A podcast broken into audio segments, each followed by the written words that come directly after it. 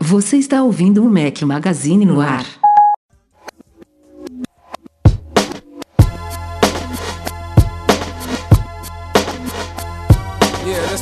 Goes out to all the babies, mamas, mamas.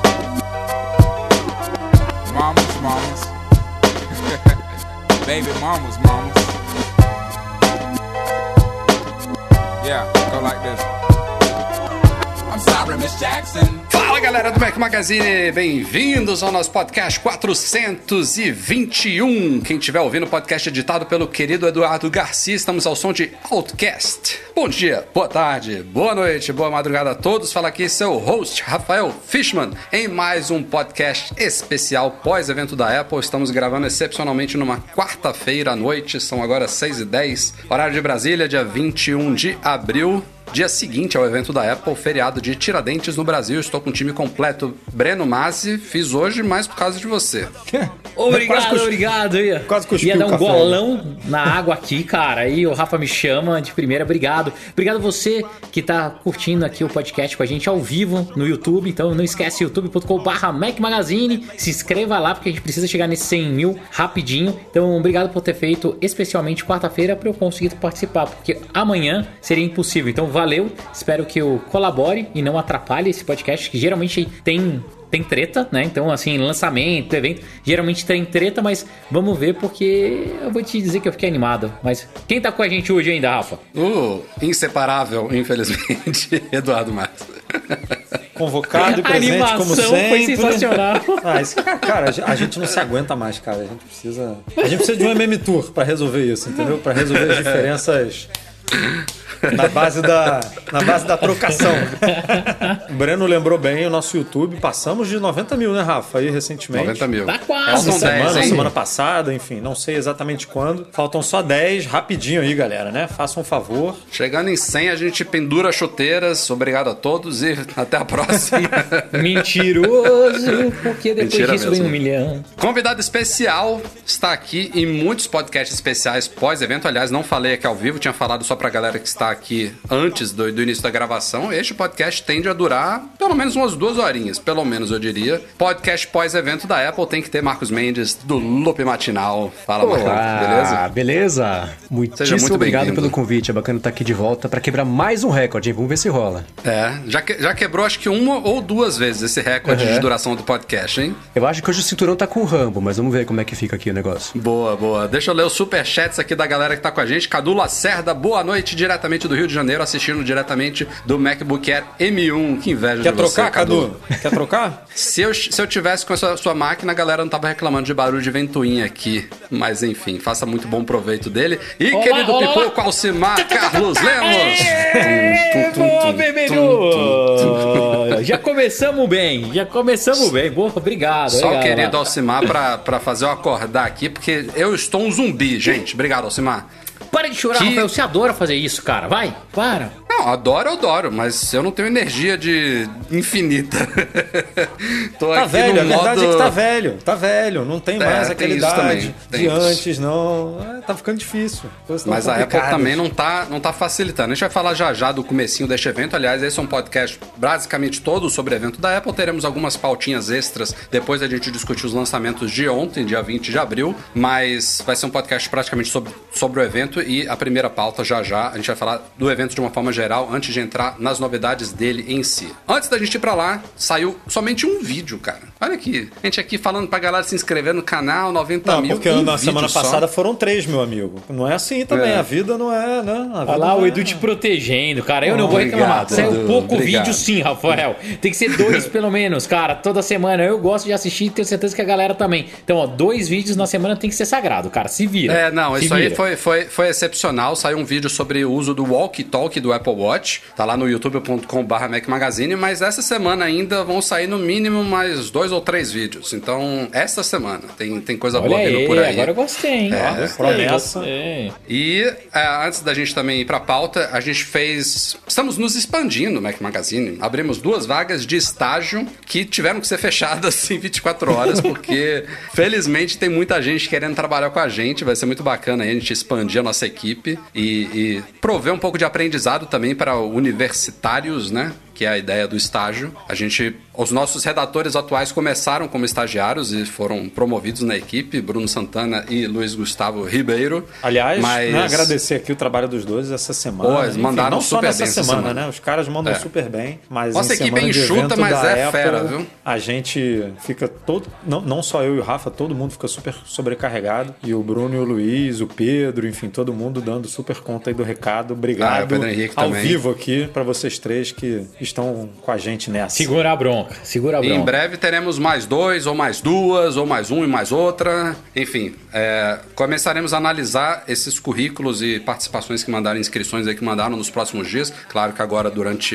o evento, não foi possível. Mas obrigado a todos. Tem muita coisa, pra, muita coisa boa pra gente analisar aqui. E mais superchats, ó. J Rock deu uma colaboração aí. Obrigado, cara. Não sei se ele mandou outra mensagem aqui, se foi aquele bug do superchat. Tá solta, não tô achando, mas se quiser mandar aí, depois a gente lê. E Douglas Ribas. Hoje eu consegui chegar no horário para a gravação. Muito bom ver o Marcos Mendes por aqui. Tô assistindo aqui da minha área de transferência. Olha lá. Aliás, eu falei, eu falei loop matinal, mas também é do ADT, né? Faça, vamos Sim. fazer aqui. Aliás, antes de eu seguir, faça, faça seu jabazinho dos seus trabalhos aí, Marcos Mendes. Você merece, com certeza. Vamos lá, Loop Matinal, podcast diário de segunda a sexta do Loop Infinito. O Área de Transferência também, podcast semanal que eu faço junto com o Rambo, com o Gustavo Faria e o Bruno Casemiro também. Inclusive, o Mac Magazine no ar, pelo terceiro ou quarto ano consecutivo no finalzinho do ano passado, foi eleito como podcast do ano pelos ouvintes do ADT. Opa. Então é bacana estar honra. aqui de volta depois de ter sido eleito o melhor do ano. E Que eu bacana. tenho que concordar com eles, que é sempre muito bacana. E escrevo também todo domingo a coluna semanal, porque é todo domingo no ifeed.pt, a coluna opinativa lá do iFeed também. Ó, cá de Portugal. legal, cara. Legal, muito bom. Acompanhe o Marcos Mendes no Twitter também. Qual é? Arroba MVC Mendes. É? MVC Mendes no Twitter, no Instagram, apesar de eu postar menos, usar um pouquinho menos. Tô começando a ativar agora o Instagram do Loop Matinal pra postar as notícias por lá, ver se ajuda a levar o podcast pra mais gente, já descobrir mais gente. Então quem quiser seguir e recomendar pros amigos, eu agradeço bastante. O- É o arroba Loop Matinal no Instagram. Parabéns pelo trabalho, cara. Quantos Valeu. episódios já de Loop Matinal? 1380 completa nessa sexta-feira. bom demais, bom demais. Baita, baita periodicidade, muito bom. Yuri Chaves, quero vídeo sobre o app Reminders, o Lembretes. Curti muito do Notas, até organizei minhas notas depois do vídeo. Cara, tá prometido já ao vivo aqui, vou fazer um dominando do Reminders. Pediram também do calendário, não sei quando vai sair, mas vai Tinha sair. que esperar, Não se preocupe. tinha que esperar o 11.3 sair também, né? Porque tem novidade do Reminders no Mac 11.3 não. É, ah, 11 o Mac, né? O Mac, é OS, verdade. é, porque funciona em tudo, né? Mas o Mac até hoje é meio zoado, não dá pra ordenar direito. A Apple corrigiu isso, então era bom o Rafa esperar mesmo pra poder fazer Vai ver, vai ver. direito. E a Tainara Coutinho também mandou superchat. Obrigado, Tainara. Veio sem mensagem, mas se mandar aí, depois a gente lê, assim como os outros chats aqui, que já já a gente vai ler. Mas temos também o apoio do nosso podcast pela Alura. Eduardo Marques, você sabe o que é um profissional em T? Ah, eu não sabia. Não sabia, Nem mas eu. pa- passei a saber, porque é uma coisa muito importante, né? O profissional em T é aquele que tem conhecimento geral sobre várias coisas, né, no seu campo de atuação, mas ao mesmo tempo ele também é um especialista em uma habilidade específica. E é isso que a Alura promove, né? Com a quantidade de cursos que ela tem disponível, você paga uma assinatura mensal e tem acesso a mais de mil cursos na plataforma da Alura. Então você tem como se especializar no que você é, na sua profissão hoje e tem como ampliar o seu conhecimento estudando coisas é, paralelas ali, né, que fazem parte de outras áreas da empresa que você está atuando para você ter esse conhecimento maior e transitar por essas áreas da sua empresa. Então, seja para se especificar, seja para se especializar cada vez mais ou para adquirir conhecimentos em outras áreas, sem dúvida nenhuma, a Alura é o melhor lugar para isso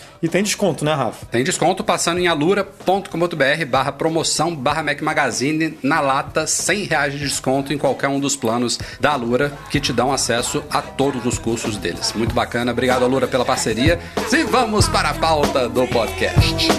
Never meant to make dog to cry. I apologize a trillion times.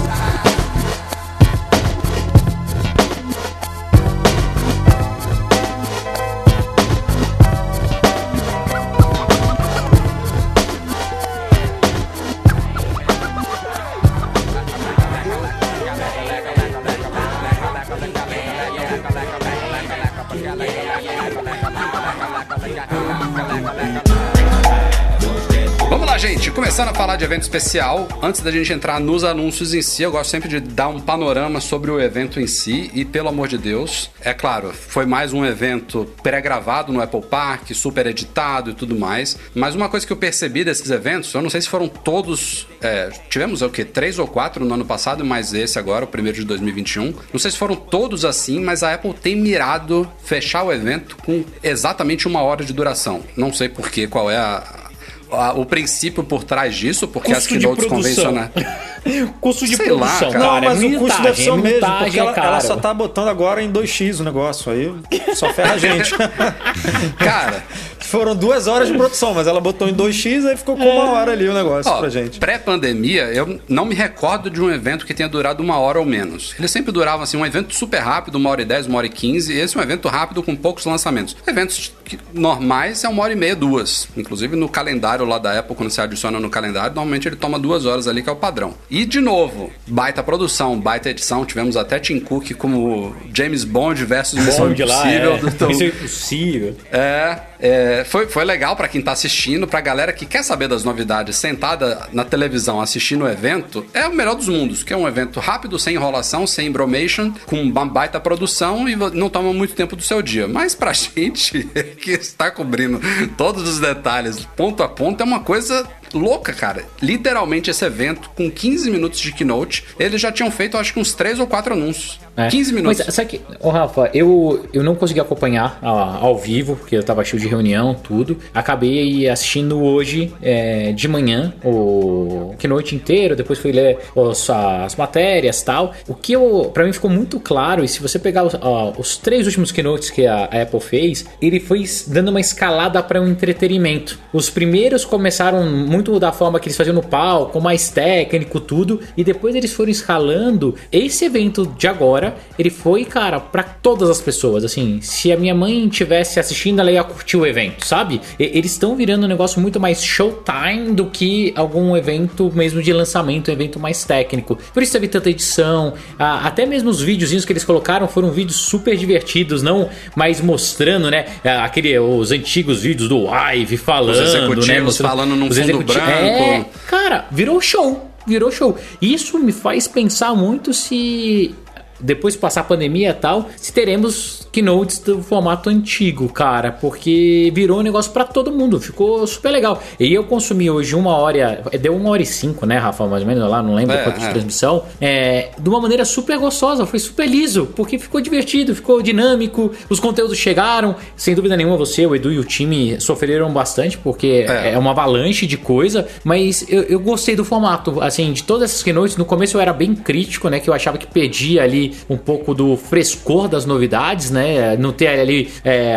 o momento do teste, na hora que abriu ao vivo, tudo, esse foi gostoso, foi legal, foi dinâmico, assim, a, a toada, que é o que você tá re- reclamando, né, pra quem não tem que fazer nada, só consumir o conteúdo, foi ótimo. Ó, o Bez Bittencourt aqui tá. Ele assistiu o evento com a mãe dele e achou muito massa. Concordou com você, Breno. Ah, Encontrar o formato pra essas coisas só vem na prática, né? Você pega o primeiro o evento do, do ano passado, o primeiro vídeo, foi meio feito correndo do tempo que deu, né? Porque a pandemia tinha acabado de, de, de começar o bicho a pegar de verdade. Pro, pro próprio evento do iPhone, você vê que teve um pouquinho mais desse lance da brincadeira, de, de, de fazer o, o vídeo no formato de vídeo, não transpor uma apresentação pra todo mundo só consumir como streaming. E esse evento de hoje, né? As AirTags, pelo menos, tiveram bastante tempo pra polir esse pedaço da apresentação, né? Porque ficou um tempão aí, foi, vai ser anunciado, vai ser anunciado. Então, acho que o evento inteiro, até a parte de você de encaixar aquela quantidade gigantesca de informação em uma hora, que o comecinho do evento, especialmente, não sei vocês, mas eu achei bem corrido para fazer caber numa Muito. hora e depois. É, aí é engraçado que corre para entregar a mensagem, mas fica lá, dá o zoom in, zoom out, mostra a, a- a abelhinha, mostra a baleia, não sei o que lá. Mas é, o, o formato acho que eles estão encontrando e eu concordo com o Breno. Acho que para muita coisa deve se manter assim agora os anúncios de produtos, a não ser que seja uma coisa muito excepcional ou que exija um- um- um- a presença de jornalistas ali, mas para passar a mensagem para o grande público, eles conseguem até controlar melhor a mensagem com, com um vídeo bonitinho e, e, deixando a mensagem mesmo ali em segundo plano, se aprende enquanto você ri, né? Então tá, É, tá funcionando ó, mesmo. ó, pensando aqui é, por alto nas agendas tal, eu acho que o único evento que a Apple deveria manter, ou, ou manteria, né, se eu fosse executivo dela, ao vivo, seria a WWDC.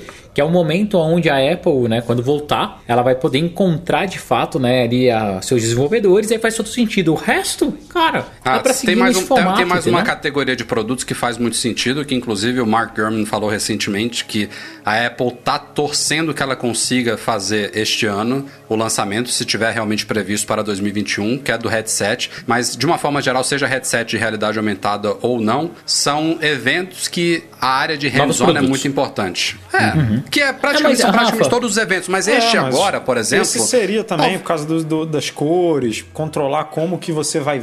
O, seu- o contato dos jornalistas com, a- o, com- pela primeira vez com o produto. A Apple gosta Mas você de tem moldar dúvida, isso, Edu, né? que, que semana que vem todos os principais youtubers não estão com o produto na mão? Não, isso não é um pouco isso, isso sempre acontece, mas como. Então. É, por exemplo, o, tô, tô chutando aqui porque não é assim que aconteceria, mas ela controlaria a área de hands-on, a iluminação, como que o iPhone roxo seria, é, seria apareceria, e aí qual é esse primeiro contato dos jornalistas para todo mundo escrever: nossa, a cor é linda, tipo, é a cor mais bonita que eu já vi no iPhone. A Apple controla isso, né? Ela tenta, pelo menos, controlar E- como e é a essas primeira primeiras experiência do impressões- jornalista ali, né? É, Essas primeiras impressões que a galera tem na área de hands-on e já publica esses primeiros, esse hands-on né, inicial, que não é um review completo, ele é muito influenciado pelo momento ali, pelo campo de distorção da Sim. realidade da keynote. A galera tá toda maravilhada ali porque a Apple focou só nas coisas positivas, né? Aqueles detalhezinhos do que, que faltou aqui, o que, que não tem ali, ninguém sabe nesse momento. Então, os comentários iniciais dos, dos jornalistas, blogueiros, youtubers que estão lá tendem a ser sempre muito positivos. É tudo muito controlado, tal como essa edição do vídeo que a gente está assistindo. A área de hands-on também é, é tudo controlada, cada unidade ali,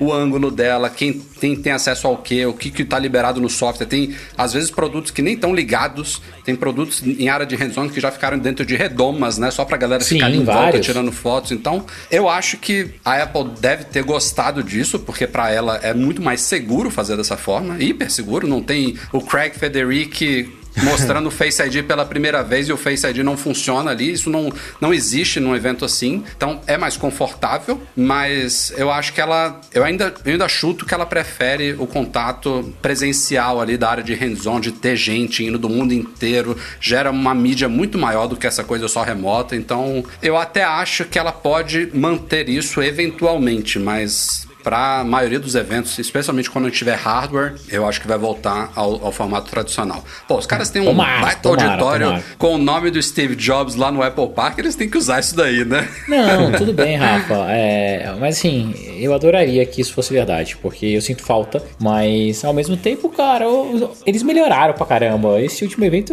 eu- gostei. Eu gostei bastante do formato. Acho que dá pra algum, alguns lançamentos serem feitos dessa forma, assim, sabe? É, mas, mas vamos ver. Não, dá, Vamos ver. concordo, concordo, com certeza. Mas enfim, vamos para os lançamentos em si. O evento começou com o anúncio mais bestinho de todos. Tem que constar aqui, não vai demorar muito, mas a Apple confirmou um rumor dos últimos dias que ela. E aí foi um pouco confuso. Não é bem um sistema de assinatura, um serviço de assinatura para podcast. Não é um Apple Podcast Plus, nada disso. A Apple anunciou algumas melhorias para podcasts que, vale lembrar, a Apple foi pioneira né, no mundo de podcast. O nome podcast foi meio que uma alcunha da Apple. Tem, tem um pouco a ver com iPod, né? Com cast, que é de transmissão, virou podcast, mas enfim. Eu não sei se foi a Apple que criou, mas foi alguém que criou em cima do nome iPod, né? Tipo, tem, Pode tem ser. essa relação. Ah, Tem alguma coisa assim, né? Mas de qualquer forma, a Apple promove podcasts desde, a- na, na iTunes Store desde a época do- dos iPods. Há muito tempo, né? Ela, ela apoia muitos podcasts. Acabou dormindo um pouco no, tempo, no, no, no ponto nos últimos anos, eu diria. O Spotify está investindo absurdamente nisso. Todo mundo entrou no, no mercado de podcast. Tem clientes para quem, para galera que curte ouvir podcasts muito superiores ao nativo da Apple. Embora ele atenda para galera que só quer ouvir ali o básico e tudo mais. Mas ela quer melhorar isso. Então ela está trazendo melhorias no aplicativo nativo nesses updates de agora. Tem algumas novas recomendações, tem canais e tem essa possibilidade que não é um serviço de assinatura, mas é a possibilidade de criadores de podcast como nós e desde já eu confirmo para vocês que não, o Mac Magazine não vai ser cobrado, não vai ter assinatura, não vai ter nada disso. A gente vai continuar aqui no YouTube com vocês ao vivo, de graça, hoje, só com o apoio galera, da galera. Hoje, quem sabe. Até o Breno trazer uma ideia. por enquanto, até tá, por enquanto. Loop assim, matinal depois- continua, Marcos, No aberto? futuro a gente não Continua sabe. como está, podcast Como aberto. está? Por enquanto.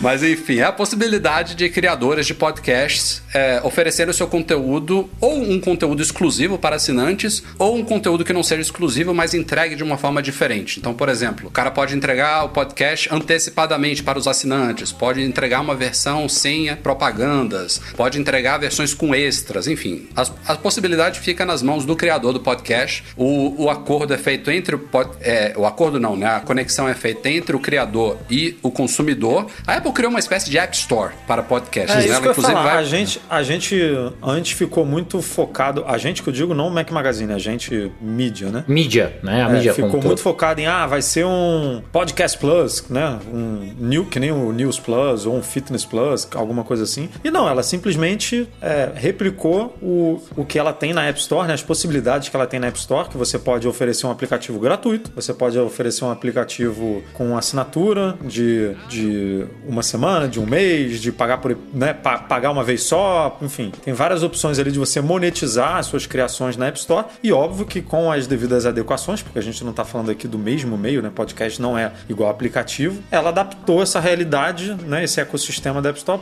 para os podcasts. Então, é, a- você pode distribuir de graça, como o Rafa falou, pode pagar mensalmente, pode pagar por episódio, cobrar, né? Mensalmente, cobrar por episódio. A Apple vai dar a mordida dela, que nem na App Store, né? Vai A lá mesma, pegar os- inclusive, né? é. Vai lá pegar os 30% no, 30%. no primeiro ano, 15% a de- partir do segundo. Isso quando for subscription, né? É, porque se for tipo pay-per-views, ah, eu compro só um episódio, É, não tem essa. comprou o 30% sempre. episódio, aí é 30%. É, exatamente. é- é só me- subscription. o mesmo formato mesmo de App Store. Mesma né? coisa, mesma que coisa. venda direta Assim, é 30% e assinatura E, mais um inclusive, ano, ela, vai, 15%. ela vai oferecer hospedagem de podcast, que até Sim. hoje nunca, nunca foi possível. Você tem que sempre hospedar o podcast em algum lugar externo. A gente hospeda no SoundCloud. Acho que o, o Marcos hospeda naquele Libsyn, né? Coisa assim. Libsyn, é. O Loop é deixa- no Libsyn e uma o ADT pergunta. é no Fireside, que são equivalentes. É, você tem vai vários poder, serviços Você desses. vai poder hospedar isso e não cobrar pelo seu podcast? Não, pra Então, você eu não hospedar, você já tem que fazer parte daquele Apple Do- do Podcast program. Program e já tem que pagar 20 doletas anuais. Não, tudo bem, Ah, mas então é 20 por doletas isso. anuais vale a pena para você hospedar o seu podcast. Vale, né? vai. Vale mesmo, eu não tinha pensado nisso, Eduardo Max. A gente paga mais caro pro É, a gente paga SoundCloud. mais, né? É isso que eu tô perguntando. Temos que ver isso, hein? Temos que ver. Vamos, vamos. Uma coisa que eu achei legal do, desse sistema é. Eu lembro como se fosse hoje as discussões lá na cara, isso em 2000 e bolinha, né? Onde a gente falava, pô, o podcast é um formato super legal, só que não tem como monetizar, como que vai fazer? E o que veio à tona dos últimos 24 meses, sim, é um movimento onde podcast começou a valer dinheiro, né? A gente viu programas sendo vendidos por dezenas de milhões de dólares aí, é, e a Apple não ia ficar de fora. E trazer essa camada de serviço e possibilidade para o criador de conteúdo eu acho incrível, incrível. Como o Rafa falou mesmo, como até o Marcos comentou, ah, podcast é gratuito. Acho que essa visão vai mudar nos próximos meses ou nos próximos anos. Acho que a gente vai ter sempre aquele conteúdo free, como tem no YouTube, como tem em outras coisas, mas o podcast pode virar agora um canal de distribuição de conteúdo super premium para educação, para cara, notícias, para opinião, para debates. Então, Pra trazer com que- pessoas também importantes que Exato, dificilmente vão se juntar plataforma. assim numa quarta, quinta-feira à noite pra gravar um podcast, celebridades, políticos. É, in- cara, eu acho pessoas incrível, que- assim. De, de fato, a partir do momento que a gente tem monetização envolvida e a possibilidade de, sobe um nível ah, É. de qualidade. As pessoas acabam se, ah, se preocupando mais. E a Apple foi- fez uma forma inteligente aonde, cara, você pode usar o que, que você quiser e distribuir seu conteúdo gratuito do mesmo mesmo jeito. Você quer ter alguma coisa premium tal, vai na Apple que você sabe que lá tem essa possibilidade. Que é mais ou menos como é hoje o mundo de conteúdo. Você pode ter conteúdo, cara, grátis em qualquer lugar. Você nunca vai ficar sem o conteúdo. Mas se você quer um- uma qualidade, um filtro tal, vai na Apple que lá tem. Então eu acho que vai ser benéfico pra todo mundo. Pra todo mundo É, o mesmo. mercado inteiro de podcast sempre foi aquela coisa. A Apple deixava ele existir no território dela, cada um hospedando no próprio servidor por fora, indexando ali com o iTunes. E ninguém nunca teve, ninguém, eu digo do mercado, as iniciativas que, que poderiam ajudar a, a fazer a plataforma ou o formato crescer, nunca teve muito interesse porque não havia dinheiro. Quando começou a aparecer dinheiro, que não por coincidência foi quando o Spotify começou a se interessar pelo assunto, é, é, é, aí começar, aí isso já tinha um movimento desse, já tinha começado a acontecer também de patronato, né? O podcast sempre foi aquela coisa meio, meio espartana, assim, cada um por si, cada um monetiza como consegue. É, é, tem podcast que pode dar sorte ou não, de, de, de, de- por consistência ou por qualidade, ou por, por, por N fatores ser descoberto ou não. Então cada um vai meio vai tateando ali a situação para conseguir achar um jeito de monetizar. É, e o- esse, essa plataforma, isso que a Apple tá fazendo, ela tá fazendo atrasada. Se ela tivesse lançado isso tudo antes do Há dois anos Spotify atrás. entrar na Porra. brincadeira, teria sido completamente diferente. Vai ver, Ela ela, ela seria- é conservadora que nem eu, né? demora, Pô, você, você demora de acha, Rafael? Ela teria feito isso no momento em que ela tinha 80% de share verdade. de audiência, não 30, 35 como tem 20, hoje. é, né? Cara, E não Aliás- mordia, ela tinha 80% de share e não mordia um real, né? Desse público. Exatamente. Hoje Exato. Ela quer morder 15%, 30% e não tem mais esse share de 80% pra ir lá e morder, né? A Apple achou um jeito dela ganhar dinheiro com podcast. No fim das contas, foi isso que ela fez com esse lançamento. E sem exigir exclusividade, que é uma coisa que o Spotify tem feito, né? É, mas mais ou menos, porque se ela vai. Se a, a proposta dela é fazer os podcasts terem esse negócio, ah, quem assinar você por aqui vai conseguir ter acesso a episódios extras, episódios sem propaganda, episódios X, episódios exclusivos. Você acaba obrigando o criador de conteúdo a fazer conteúdo só pra lá. né? E o tempo do podcaster é limitado. né? Ele- É, eu sei, mas esse, esse, esse modelinho de negócio que a Apple criou é facilmente copiável, né? É facilmente Não, copiável. o E aí- podcast, o Spotify já tá, né, testando cobrança de. Já, já tá. Acho que já tá em beta, né, pra criador de conteúdo. Que ele comprou uma plataforma, eu não, vou, eu não lembro o nome aqui agora. É o Anchor que ele comprou, É. que, que ajuda Que- bastante. hum, o Spotify, ele ganha dinheiro com podcast, porque enquanto você tá escutando podcast, você não tá escutando música. Eles não pagam royalties pra ninguém, porque podcast Exato. do Spotify não é monetizável, né? Então, Então, se paga de é um um outro jeito esse, esse investimento que eles têm feito. Então, só que pra Apple é diferente. Como ela nunca tarifou, ela precisava virar um meio de pagamento, alguma coisa. E o que eu gosto do, do modelo da Apple é que, diferente do lá do Spotify, que dificilmente eles vão conseguir colocar uma camada premium em cima. Por quê? Porque você já paga né, o conteúdo, você já é o subscription lá, né? Você já paga é, o, o seu pacote familiar, alguma coisa, e ter um mais um paywall lá dentro pode ser ruim pro usuário, né? Porque ele chega assim, ah, eu já pago o loop, a minha assinatura e já escuto o loop matinal. Agora o loop matinal eu tenho que pagar mais R$1,99, cara, não é legal? A Apple, ela vai poder fazer isso. Talvez,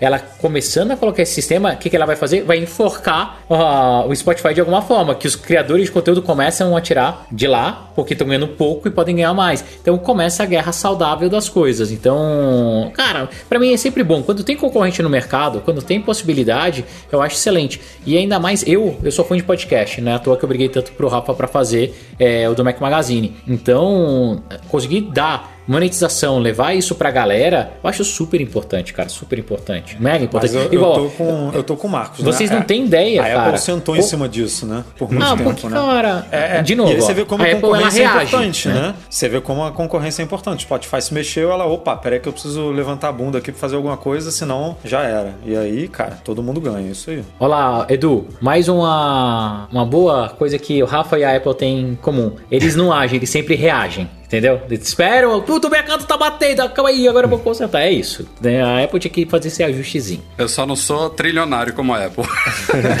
Não? Olha esse tanto de superchat aí pra você, cara. Não é possível. E a primeira novidade em hardware do evento de ontem foi totalmente surpresa, ninguém achava que teria absolutamente nada sobre iPhone e temos uma nova cor de iPhone, que não é uma coisa inédita. A Apple já fez isso umas duas ou três vezes no meio de ciclo de iPhones lançar uma cor nova. Eu acho que todas as vezes foi o vermelho, ou É. posso estar enganado. Foi, acho que o-. Era sempre o vermelho, Sim. uns seis meses depois do lançamento principal. É. É, porque o dourado sempre veio, né, no começo. É, o o dourado dourado, foi no atrasou uma vez, é, o Jet Black também atrasou uma vez, mas ele sempre atrasou, veio no lançamento. De meio de ciclo. Eu acho que sempre foi o Product Red, né? Que é a campanha, que aí tem um. Um xalalá, como o Breno fala, né? um xalalá todo ali por trás de, de apoiar né, o combate à AIDS e à malária na África, que agora também está sendo dedicado à pandemia da Covid. Mas neste ano foi diferente. A Apple trouxe um roxo, ou lilás, Pois é. chame como Ô, você Rafa. quiser, um iPhone Purple. Fala. Você lembra que ele era rumor lá no pré-lançamento? Que várias vezes falaram dessa cor. E daí Essa saiu cor tinha meio que o 11, azul e tal. tinha? Tinha, tinha é, 11? meio que tinha, Tinha. no 11. Eu tô. Daí, op- opinião, tá? Eu tô achando que eles não chegaram no tom que eles queriam pro lançamento, daí não podia atrasar, não sei o quê, e daí lançaram agora, tá? Porque eu lembro, eu lembro como se fosse hoje, eu conversando com o Will, e o Will é fã, fanático de roxo, né? Não, eu vou pegar o roxo, vou pegar o roxo. Daí saiu as coisas e falou: É, vai ter que ser azul. Esse negócio do Will ser fanático por ro o roxo, tem alguma coisa no roxo, cara. Esse lançamento não é à toa, porque a gente tem, há anos, a gente faz unboxing de todos os iPhones, né? Todas as cores. E a gente recebe diariamente esses vídeos, eles, eles têm um long tail enorme, né? As pessoas, tem gente que tá agora comprando um iPhone 11, tem gente que tá agora E tá comprando lá, um tá iPhone vendo. 10S e tá vendo esses vídeos, tá olhando as cores, tá decidindo. E tem alguma coisa com lilás, cara, que os, quase todos os comentários é, tô na dúvida entre o lilás e não sei o que. Ah, achei o lilás lindo. Ele é alguma cor. Eu tá, tá muito longe da minha lista de prioridades de gosto de cores, mas ele, ela é uma cor especial. Acho que ela agrada realmente muita gente. Não sei o que É, que é uma cor hipnotizante. Eu, eu vou dizer, eu tava assistindo né, o evento e as minhas meninas passando. Cara, na hora que apareceu o iPhone roxo, gritaria, euforia.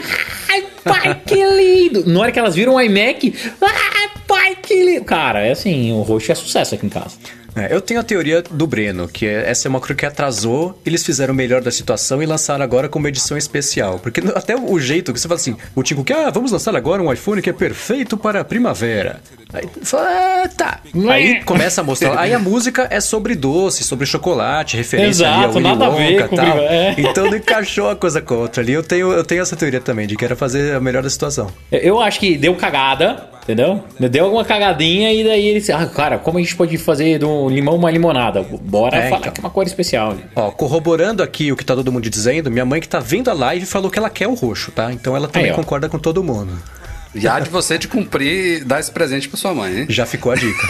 É, mas porque se, se o roxo é tão importante assim, e tinha no 11, e, e realmente parece que vendia bem, foi, entre aspas, mancada, né? Não ter lançado logo de cara. Mas é bom porque fica pra esse lançamento de meio do ciclo, porque agora, desde o 11, ela tem lançado o Red também de largada, né? O 11 já teve o, o Product Red na largada e o 12 também. Então É, sobrou pouca opção ali. Olha lá, pra- ó, ó, ó o Rambo, ó o Rambo lá, o comentário do Rambo último aí, Rafa. Também que Até é o tu, roxo. Rambo, até tu, cara. Então, isso, isso é uma coisa Isso curiosa, pega, né? cara. Deve, deve ser fácil de transmitir. Só esclarecendo pra pra quem não, não ficou óbvio, é, os iPhones 12 e 12 mini, que são os que ganharam essa nova cor, o 12 Pro e o 12 Pro Max não, eles são idênticos aos lançados em outubro do ano passado, né? Não tem nada de diferente no aparelho, nem no preço, nem nos aparelhos, é só uma cor nova. Mas essa é uma estratégia da Apple que dá uma certa sobrevida à linha e, inclusive, pega pessoas que já tinham comprado o iPhone da geração atual meses antes e que preferem a cor nova e Tipo que o vão Will e trocar. Rambo.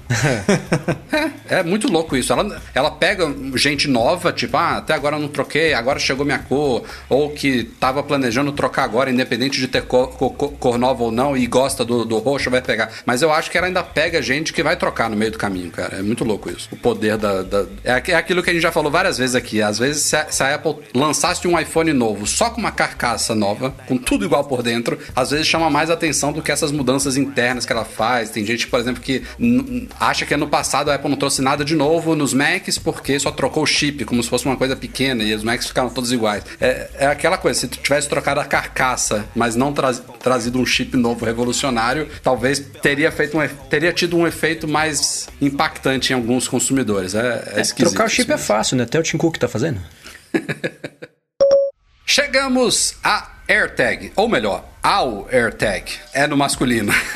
é muito é. louco isso. A gente, a gente tava se referenciando à mesa já como a AirTag, porque tag em inglês é etiqueta, né? A gente fala também hashtag, é tudo feminino. Mas tag e, e o produto em si é um rastreador, né? Então a Apple oficializou no site brasileiro, não olhei o português, mas no brasileiro está como o AirTag, vai ser difícil se acostumar, mas enfim. Divago. O rumor finalmente se confirmou, né? Já era esperado desde 2019, foram os primeiros rumores que surgiram sobre um possível rastreador da Apple. Já sabíamos exatamente qual era o visual dele, o John Prosser merece ser acreditado, por mais chato e nojento que ele seja. Ele vazou com muita precisão o, o visual do, do AirTag, já ia falar da, da AirTag. E assim, novamente, como a gente havia dito em podcasts passados, o produto em si não trouxe grandes surpresas em relação a tudo que a gente esperava sobre ele. É um, um, um dispositivo circular ali, um pouco maior do que uma moeda, branquinho de um lado, talvez a grande surpresa ali de design é que a gente pode fazer gravações a laser, né, com uma mini palavra ali, ou emojis e tal, para você personalizar o seu AirTag. Outra confirmação aí que era uma dúvida nos rumores é com relação à bateria. Então a parte traseira você pode pressionar e girar ela para você acessar a parte de dentro do AirTag ali. Tem uma bateria convencional CR3022, é isso? Eu Ah, não sei, eu redondinho nunca sei se é relógio velho. 3022 ou 2032, Cara, enfim. É, pô, é a bateria de convencional, aquelas de 5, 10 reais, que Todo duram um ano, sabe do que segundo a gente tá falando. É. Que eu, eu um ano. particularmente achei a escolha correta, né? Então, também, assim, sim, também cara. acho. É um formato mais popular do mundo. Não tem que se preocupar Exatamente, foi muito isso. bom isso daí. E fora isso, não tem nada de especial. É, Ah, Rafa, é um- tem é um- sim, cara. Calma, calma. Nada de especial que eu digo assim, nada além do que a gente já esperava sobre o produto. Ah. Ele, é, ele serve para você a- a- anexar ele a objetos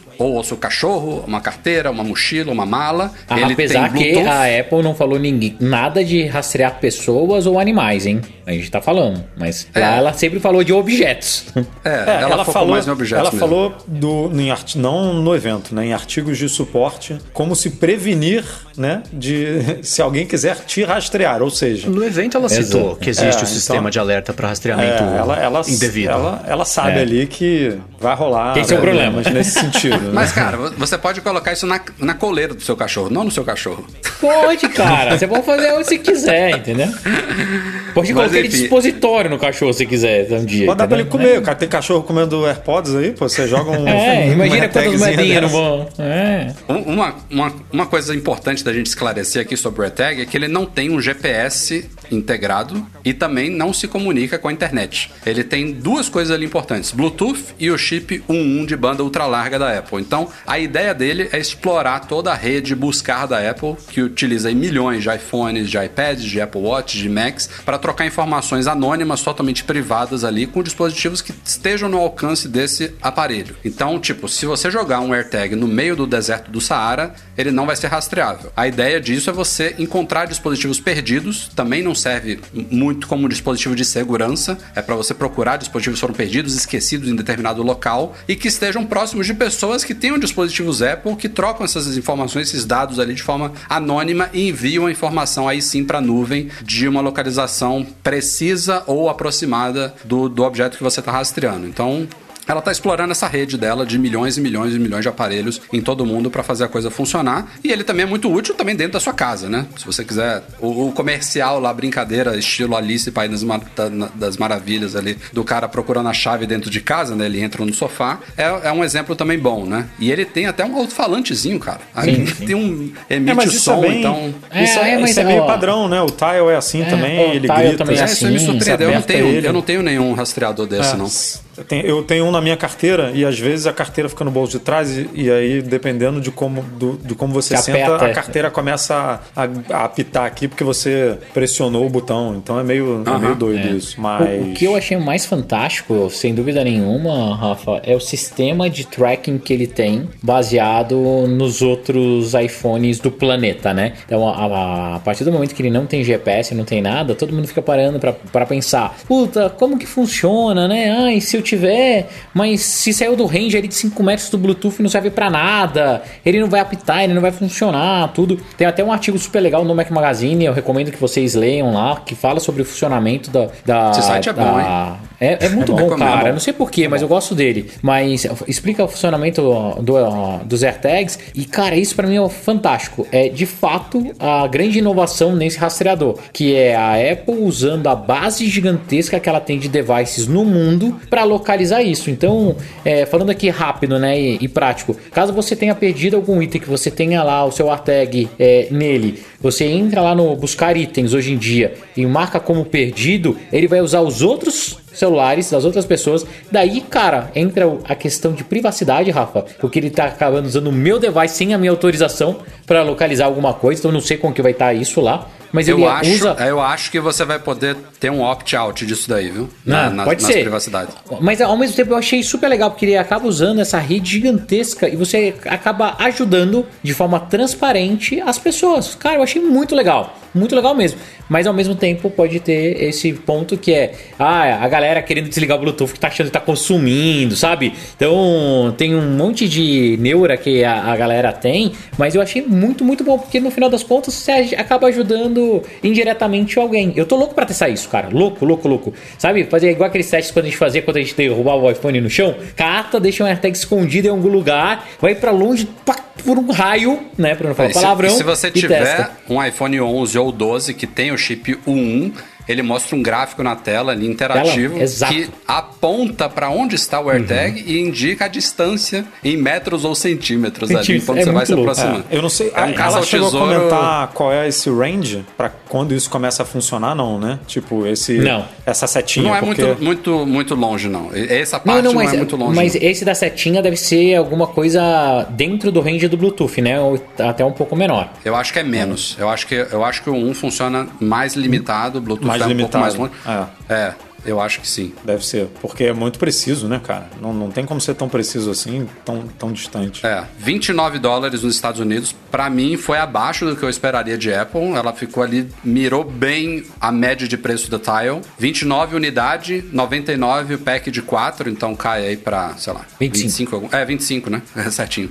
25. Brasil, infelizmente, nada agradável. Os preços, o dólar disparou. A gente está agora na faixa ali de vezes 13, 370 uma unidade, 1.254. É triste o que está a situação do Brasil em relação a isso, mas falando de Estados Unidos, o valor eu achei competitivo. Achei ok. Eu achei legal. Eu Se fosse para eu chutar, eu apostaria em mais, viu? É, eu, eu lembro aquela vez, a primeira vez que a gente falou de rastreador, Rafa, eu tinha falado, eu acho que era R$39,90, ou ou não, R$59,90, a gente chegou até a falar um preço. Então, É, eu acho que eu veio- chutaria 39 ou 49. É, veio um valor abaixo e o que eu, o que eu curti é, a partir do momento que você faz esses packs, ela coloca a possibilidade de você trocar a bateria. Você sabe que é um, um device perene, cara, fica, fica legal, fica um preço competitivo. Então, pra quem vai usar, igual eu mesmo, eu vou comprar dois packzinhos, vai servir pra tudo que eu preciso, que é chave de carro, mochila de criança, bom, fechou, entendeu? E, e é um produto que outra coisa que vale a pena citar, que a privacidade da Apple, né, o sistema de privacidade que a Apple tem, as políticas me tranquilizam em saber localização, posição de certas coisas, como eu não faria com outras empresas, né? Principalmente essa empresa, um monte de empresa chinesa que tem um monte de rastreador e tal, eu não daria a localização das minhas filhas para uma empresa que eu não confio. Pra Apple, pô, vai ser legal pra caramba. Gostei Agora, bastante. Gostei a bastante. gente já comentou isso, mas tem que comentar de novo a malandragem do formato do, do AirTag, né, cara? Porque isso é malandragem, né? Porque faz pra você comprar um acessório Perder. que também custa 39 dólares, 29 dólares. Não, porque você 29 e o. Ah, Edu, 29 e o Caspita. Olha os Hermes, velho. Não, tem os, não, É, tem os os Hermes, Hermes. é, Isso eu de tirar- Carolas, velho. Isso eu vou tirar da conta. Mas é assim. Único- a única forma de parola. você usar sem, sem ter um acessório é botando dentro da carteira. Porque de É, resto. carteira, Não, dentro da mochila, mochila, bolsa, né? Você tem como bolsa. usar. Não, você tem, tem, como tem, usar. é. Mas assim, chaveiro, que é muito tradicional, né? Muito É, tradicional. Coleira, Coleira de cachorro, também. como você falou, não tem, aqui, não tem aquele furinho pra você poder passar o, o cha- a argola do chaveiro, né? Pra, pra você Isso até... era o mínimo, né? Um buraquinho ali no topo, Um buraquinho, pequenininho. Pô, você, cara, isso. Não, isso mas é assim, aí é vou de- tirar isso isso para vender. Não, mas o problema do processo de robustez dela, ou então, cara, eles inventam uma desculpa. Mas eu achei. Vocês olharam o preço da Hermes, cara? É um chute É no saco. 250, cara, né? Uma velho. coisa- Tem três, né? É. 349 tem um, porra.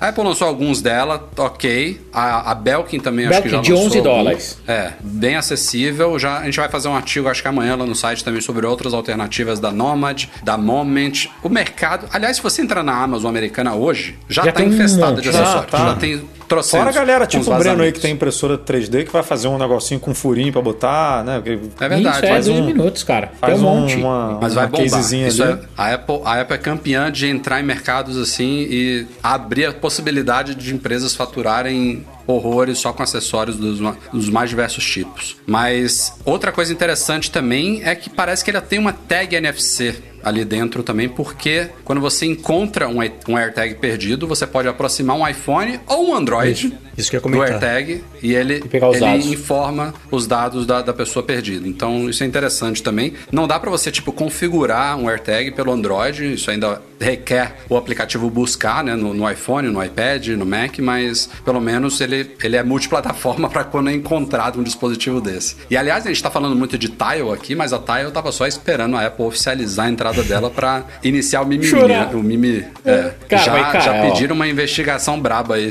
pra cima da Apple um baita discurso de que aceitamos concorrência. Eles começaram a reclamar logo depois que os rumores Os pintaram. rumores. Começaram Ah, assim. Os caras, os caras nadavam de 2018. braçada nesse mercado sozinhos por muito tempo, né? Faturaram Mas, muito Rafa, alto. mérito deles, porque eles fizeram. Sim, assim, sim. eu entendo, eu entendo, de verdade, é, toda a reclamação, mas olha como a Apple já evoluiu, tá? Se fosse um tempo atrás, o que, que a Apple ia fazer? Ia pegar, ia lançar o dela, ia matar e ia tirar os apps dos concorrentes do ar. Ia falar, ó, tem alguma coisa de privacidade, não sei o quê, Não, tal, mas e matava é- tudo, não, matava uma cara. Agora não, antes de tudo, antes de lançar, liberaram o app, E não é porque deixaram a uma é API bonzinha, né? pública. Ela tá sentindo a pressão, não né? É bo... Isso, é, não é boazinha, porque, cara, ela sabe que tem processo Não, ela vindo a galope, sentiu né? a pressão antes de lançar o negócio, né? Mas, ô Breno, é esse seu argumento aí, e é aí que eu vejo um- uma razão, se é que a gente pode falar assim, na Tile, que é como a coisa funciona, né? Porque, assim, o aplicativo da Tile no iOS, ele é todo restrito. Ele não tem os mesmos... é,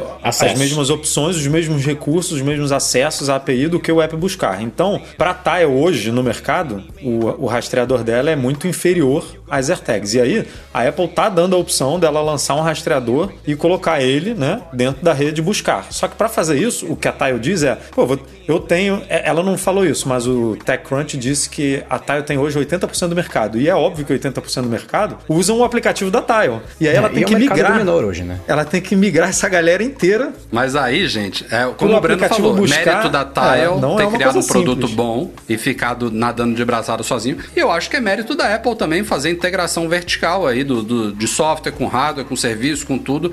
Porque ela não pode entrar no mercado novo por causa disso? Porque ela vai oferecer uma experiência superior? A que se vê aí. ameaçada aí com razão, porque ela não tem a escala que a Apple tem para poder fabricar e distribuir isso no volume que, que vai ter demanda, e outra, não tem o apelo que um produto da Apple tem. Ah, tá, eu queria então ser ela sabia que e tava nadando de braçada porque ela tava sozinha, agora que pintou a concorrência. E a Apple fez tudo o que ela pôde fazer do ponto de vista de antitrust, esse negócio todo, para lançar esse produto com a menor quantidade de rebosteio possível. Porque, Ela, inclusive, né, promoveu o concorrente da Tile, né? O Chipotle isso, lá. exatamente. Aí abriu agora o Find My pra todo mundo, tá? lá, lá, lá. E aí lançou. A última coisa que ela fez nessa lista longa de coisas foi lançar o dela. E pela primeira vez, ela lançou um produto que é o mais útil possível, o mais amigável possível pra todo mundo. Né? Funciona, né? Você troca a bateria. Isso que eu ia falar. É barato a, tile, fora. a tile que eu tenho aqui, eu preciso jogar fora e comprar um novo. Jogar fora o produto. Pegar um negocinho, óbvio que não joga no lixo, porque tem algum Uhum. tipo de bateria ali. É, eles, inclusive, pedem, provavelmente você entrega, né? Pra, você devolve pra empresa e pega e compra um novo. Mas assim, eu, esse produto vende nos Estados Unidos, eu não tenho como trocar. E a Apple vai lá, você troca a bateria, né? Então, Então. é, a Tile demorou pra fazer isso hoje. Eu acho que ela já tem bateria. Algum tem já trabalham com bateria e com outro. Não morrem, né? Você tem como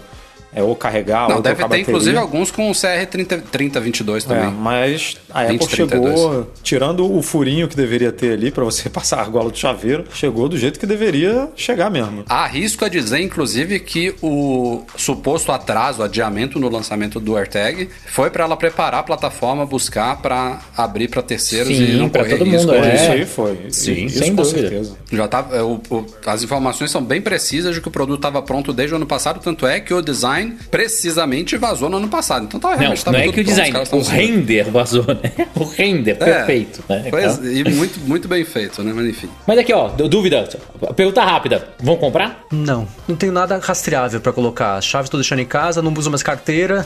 Se eu perder Eu o não sou de perder coisas, não, maiores. cara. Mas vou, vou pegar Quando você pra for, gente fazer quando você for conteúdo com a pro Lisa site. pra Disney, Rafa, você vai meter um, um negócio assim, um cordão na Lisa, vai botar a AirTag ali, ó, pendurado. Ó, aí é cara, útil. olha como é louco. Pra mim, eu já tenho um monte de coisa. As bikes, colocaria. Colocaria um em cada carro tranquilamente. E tem, isso aí que o Breno falou, tem, é, o, e o Ma- o Marcos também falou, né, que abriu e já concorrente da Tile, tem uma bicicleta elétrica que já botou, ou seja, se a plataforma pegar e der certo, for uma coisa barata para as empresas, né, aderirem e tudo, a gente pode ver uma explosão de produto com esse buscar integrado, né, tipo carteira. muito legal, vai ser É, muito legal, Cara, é o limite, o céu é o limite.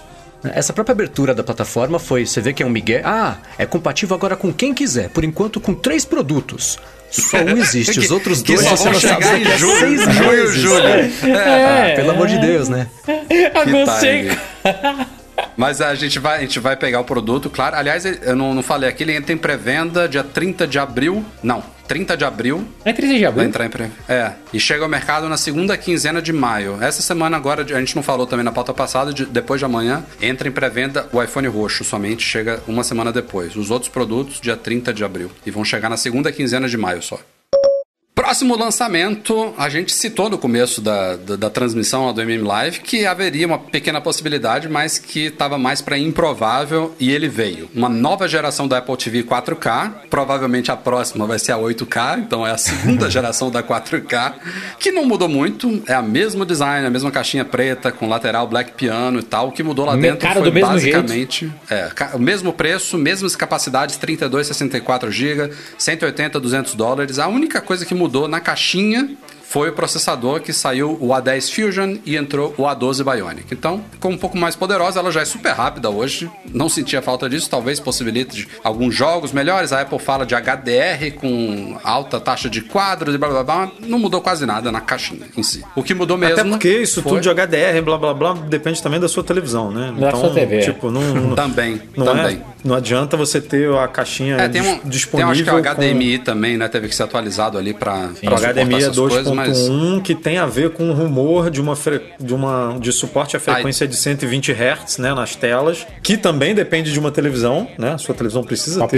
linha. 120, é, mas que não chegou ainda. Pode ser que a Apple lance num- numa atualização futura aí do tvOS 14.6, sei lá, ou até o tvOS 15, né? Mas hoje não tem. Mas a, o- a tecnologia HDMI já é, permite que isso seja feito. E só para ser justo, também temos Wi-Fi 6. Então, também depende de você ter um roteador com Wi-Fi 6 para se conectar, velocidade, blá, blá. O que mudou mais foi o Siri Remote. o controle remoto da, da nova Apple TV, que vem, é claro, não só com a nova Apple TV 4K, mas a Apple também trocou ele na Apple TV HD, que continua à venda. Então ela tirou de linha a Apple TV 4K anterior, manteve a HD na versão de 32 GB, no mesmo preço de antes, que agora vem com o novo Siri Remote, que vai custar, diga-se de passagem, 60 dólares. Eu acho que é o mesmo preço, né, Edu? Mesmo 60 preço. No dólares Brasil e custa mais a mesma de coisa. 700 reais. 750 reais, é, puta 750. Merda. Só que ele não quebra, Rafa. Quantos, quantas vezes você já quebrou? Então, Só a Então, massa. cara, eu adorei. não usei ainda, mas eu adorei esse novo Silver Remote. Assim, não é, não é lindo, não é uma coisa que você olha assim, puta, que design maravilhoso. Mas, cara, ele me parece ser muito funcional e resolver todos, Todos os problemas problemas, do né? atual. Ele, A- a ele não, coisa é, ali, não é feito de vidro, O meu tá rachado. A minha filha jogou no chão trocentas vezes, tá rachado, tem um, um rachador. Ele não é simétrico, o que é uma coisa importante num A controle Apple tem que remoto, contratar é a ele ser- Lisa, cara, pra de produtos. Stress test. É, pô, vai, tudo, vai, tudo vai dar certo. Então, ele não é, ele não é, ele, ele é assimétrico, que é uma coisa importante quando você pega o controle remoto, você sentir se ele tá pra cima ou tá pra tá de baixo, cabeça né? pra baixo, né? É, de cabeça pra baixo. E ele ganha alguns botões novos, né? Ele tem agora um botão dedicado de liga e desliga pra TV, que antes você apertava o TV. menu e fazia a mesma coisa, mas agora você pode desligar a TV, né, que é uma coisa que ah, ele, a minha desliga pelo modo de repouso. Mas enfim, era uma, agora tem um botão dedicado tanto pra isso quanto pra mudo também, que não tinha antes, são dois botões novos. A Apple trouxe um que ela chamou de ClickPad, que é, uma, é um, é um misto do touchpad do, do antigo controle com a click wheel dos iPods. Então é circular, ainda sensível ao toque, tem botões direcionais e a parte circular você pode girar ali para avançar ou retroceder numa reprodução que fica bem, bem bacana. Então, Mais e o botão da também. Siri foi para lateral, tipo do iPhone. Então, Ali, design todo de Rafa, ó, alumínio. Fala. É, a única coisa que eu acho que eles poderiam ter feito é o alumínio colorido, né? É, fazer aquele. o alumínio hum, escuro, né? Então ia ficar. Space Gray. É, Space Gray ia ficar mais bonito, né? É, porque ficou meio. con- E faria é mais é sentido com a Apple grosseiro, TV né? também, né? E faria mais sentido com a Apple TV e tal. Hum. É, ele, ele ficou um negócio com um contraste muito forte. Mas eu gostei, cara. Pra mim, é, não vou trocar mais Apple TVs, mas o novo Remote eu vou comprar um. Assim, mas não tem porquê Eu também quero testar ele Apple TVs. aqui. né? Já que o meu já tá quebrado aqui, é uma boa oportunidade, mas a Apple TV também não, não, não vou trocar, não. Uma coisa que você não comentou, Rafa, que, que é só pra fazer um adendo que eu gostei, foi a calibração, a- a- o lance que eles Putz, fizeram pra é lançar a calibração, cara. Eu, isso eu achei. Tudo bem que pode não funcionar nada, mas, cara, é muito high-tech, né? Você cata o telefone e coloca na tela ali, ele Que usa o não telefone. é exclusivo Porra, é da muito nova animal, Apple TV, animal. viu? Tá Não, vindo é, vai funcionar pra todas, 14.5. Você só É, precisa mas de um iPhone com, com Face ID, né? Precisa de um iPhone Isso, 10 é, ou pra superior poder- pra, Cara, pra eu achei funcionar. muito fantástico, sabe? É muito Matrix, né? Você pensa assim, não, coloca ali, cara, pra gente calibrar, é muito fera. É, sobre o controle, eu acho que eu faço parte da absoluta minoria que nunca teve tantos problemas com ele. O fato dele ser frágil é uma porcaria, claro, se cair no chão quebra, é um problema, mas eu nunca tive esse. esse nunca teve esse negócio de, ah, não sei se tá pra cima ou tá pra baixo, sempre funcionou pra mim. Eu prestei atenção em texturas, eu colocava o dedo ali, sabia se tava no liso ou no trackpad, beleza. É, é, agora, esse controle, ele é assim, se o, o controle, o Siri Remote era 100% aquele lance do design acima da funcionalidade, esse é absolutamente o contrário. O Rafa até falou, é, não é uma coisa muito bonita, eu acho difícil. O senhor falou, nossa, que coisa linda, né? Coisa, uma lapa grossona, né? É, ele é até meio grosseiro de você. Ele É, é quase um telefone de disco, iMac, cara. cara. Então, Ele é- exatamente, Ele é um né? Pouquinho mais fino do que o iMac, É, cara. é um tijolinho, Mas aí, mas, aí eu acho ele- que tem a ver com resolve pegada, né? Porque ele poderia fazer fino, bem fininho, mas aí não, não é legal você pegar um controle que vai cortar sua mão, né? Tipo, de tão É, fino. parece que assim, o cuidado que que as com pessoas não não isso gostam na tua desse? cabeça, hein, velho. Ele é, ele é o, ele é o anti-Siri Remote. O que, que todo mundo não gosta desse? Ah, ele é muito fininho, faz grosso. Ah, o que, que ele é? Ele é preto, ah, faz branco. Ah, não tem botão, faz um monte de botão. Coloca o botão lateral, tem em cima, tem embaixo, tem o que gira, tem o redondo. o- E mantém com Então, dois nomes pra confundir: Siri Remote e Apple TV Remote, né? Porque cada Mas, país tem um nome diferente. A parte de uso resolveu, parece, em teoria, pelo vídeo, todos os problemas. Porque o, o que é di- o difícil desse controle é isso, né? Ah, eles querem colocar 18 coisas com 4 ou 5 botões. Então ninguém consegue. Tem que pausar pra usar o trackpad pra ir pra frente, pra você acelerar o vídeo, você pular. Se você clicar e pula 15 segundos, parece que resolveram isso dando opção de botão, né? Com botão agora cada faz cada coisa e pronto. Isso aí, beleza. Mas de fato, bonito não é a primeira palavra que vem à mente quando você olha pra esse controle. Ó, só uma correção aqui ao vivo. Por acaso o chat aqui do Matheus Mendonça. AirTag entra em pré-venda nessa sexta-feira também, É confirmei que nem aqui. o iPhone, então, né? É, junto com o iPhone. É, são os iMacs e iPads que eu acho que vão entrar. Já tava querendo- pronto esse negócio há dois Rafael anos, né? Pra que, que vai entregar no- fazer o PD, o prazo, velho. Eu já tô Tudo sem desesperado pra minhas já. tagzinhas, Foi velho. mal, foi mal. Mas foi, Me- meia foi o. culpa. Falando da Apple TV, foi o produto mais meia da apresentação, né? O lançamento mais. Porque o Rafa. come- Ah, é, pode ser que, né? Antes do evento rolava esse rumor de pode ser que lance, pode ser que não. Mas assim, a Apple apostar nesse produto do jeito que ele tá, sem mexer em nada. Só botando um controle Preço, Cara, novo. o preço, eu, eu, preço eu é um botava minha mão no fogo, claro, quase que a Apple ia despencar o preço da Apple Não TV. Cara, faz o preço assim. pra mim é um absurdo. É um abuso. Um Não abuso faz o menor device, cara. sentido comprar esse produto hoje. O menor Ah, sentido. Vocês não acham? Vocês não acham também que nessa keynote ficou um espaço muito grande pra esse produto que não precisava? Esse pra mim é aquele produto que podia ser anunciado só no site. Não tinha que estar lá no keynote, deixava espaço para as outras coisas, pra não ser tão corrido. É, eu não senti nada demais também, assim, né? É, um negócio que, a que gente não, não, me tem a não fórmula aqui do que, que ela tem que fazer, já discutimos isso em alguns podcasts, né? É, o rumor de juntar com HomePod, se não juntar, de transformar em é, soundbar, enfim. né? Tem algumas opções aí pro futuro, mas, mas qualquer coisa diferente do produto atual, eu acho que eu ia gostar mais do que simplesmente apostar na mesma fórmula que claramente não está funcionando. A Apple está longe de ter mercado, inclusive na, nos Estados Unidos, que é o, é o país dela, né? A Apple TV lá é um dos set-top box menos vendidos, não dá para comparar com, com as outras opções que você, existem viu, no mercado. se ele custasse 100 dólares ainda tava caro. É, então, ela, É, esse é o 99, produto que né? menos tem motivo para existir da linha da Apple e até hoje ela não conseguiu achar um jeito de vender. Uma coisa que eu achei interessante é que no evento ela falou assim: a Apple TV traz o poder que as TVs inteligentes não têm. Então elas querem vender ela como um acessório que deixa a sua TV mais esperta ainda, traz mais. Esse negócio da calibragem das cores, por exemplo, é super bacana. Mas só vai funcionar, claro, quando você estiver usando a Apple TV, se você usar o app da Netflix sua É, TV. Não, mexe, não mexe na Não vai TV, mexer na né? TV. Ele calibra a imagem da, da Apple TV. Exatamente. Então vai querer fazer, justificar que custa. Quanto que é? 300? Quanto custa? Esqueci. O preço dela nos Estados Unidos? Cento e... Da Apple TV? 179? 180, 200. 179. É, custa duas, três vezes mais do que um Chromecast, mas ó, a cor vai ficar bonitinha, você vai rodar 60 quadros por segundo, mas sua TV não roda, mas isso não contar pra ninguém. Então ela tá tentando diferenciar com essas coisinhas assim pra justificar uma coisa que é meio justificável. Pra modelo 32, 64 GB. Pra quê? Sei lá, é uma história que ela não conseguiu explicar ainda. Talvez ela não saiba ainda. Mas ficar parada com isso, não sei se é exatamente a solução também, né? Mas o controle mudou, pelo menos isso. Hora de iMacs. Esse era o segundo produto mais aguardado para o, o evento deste, dessa semana, depois dos iPads Pro que vem a seguir. E confirmaram-se vários rumores e tiveram algumas coisas esquisitas também. É, a Apple trouxe de volta as cores aos tempos do iMac G3, daqueles translúcidos. É, são sete opções de cores e elas, ao contrário dos rumores, elas não têm os mesmos tons pastéis da linha iPad Air. São até mais cores do que a iPad Air e elas são mais vibrantes, né? Então, são mais saturadas as cores dos iMacs. É, curiosamente, nessa parte de cores, eu já senti falta de um preto, um space gray, alguma coisa. A cor mais neutra que tem é um prateado, o resto todos são é, amarelo, verde, rosa, vermelho, azul, enfim, cores bem alegres, que era o tom dos iMacs G3. A gente teve uma geração de iMac G3 mais, é, mais séria, mais sóbria, que tinha um modelo grafite, um modelo branco, mas assim, no geral era blueberry, índigo, é, uns rosas, verdes, coisas bem Tiger. no estilo desses, desses iMacs. Tivemos, inclusive, pra galera que nunca viu, coloquem aí no, É, no, no Google iMac Flower Power e Dalmatian. Blue Dalmatian. Putz, grila. Tinha um Dálmata azul e o, flower, e, e o E o- poder das flores. Bondi Blue também. Bondi Blue, é. Esse foi o primeiro, né? O Bondi Blue. Ou Blueberry, agora não me lembro. Blueberry. Mas enfim, cores nos iMacs são finos pra caramba. Finalmente tivemos uma renovação do design. Ele não é o que falavam os rumores. Ah, vamos ter um Pro Display XDR com o computador ali atrás. Não é bem isso.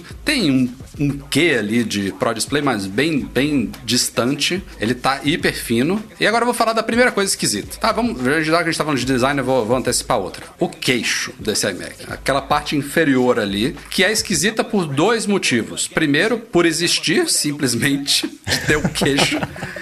É, que a gente. Ninguém apostaria nisso, né? Todo mundo tava achando que o novo iMac seria tela. Pum. E o segundo é o design desse queixo, porque ele segue a cor do que você escolheu do seu iMac, é, a moldura que tá em volta da tela é branca, e o queixo não é branco, ele é colorido, e a Apple também tirou a maçã, que era a característica do queixo. A gente, analisando a, a parte interna do iMac, faz sentido a existência do queixo, porque basicamente o computador todo está no queixo.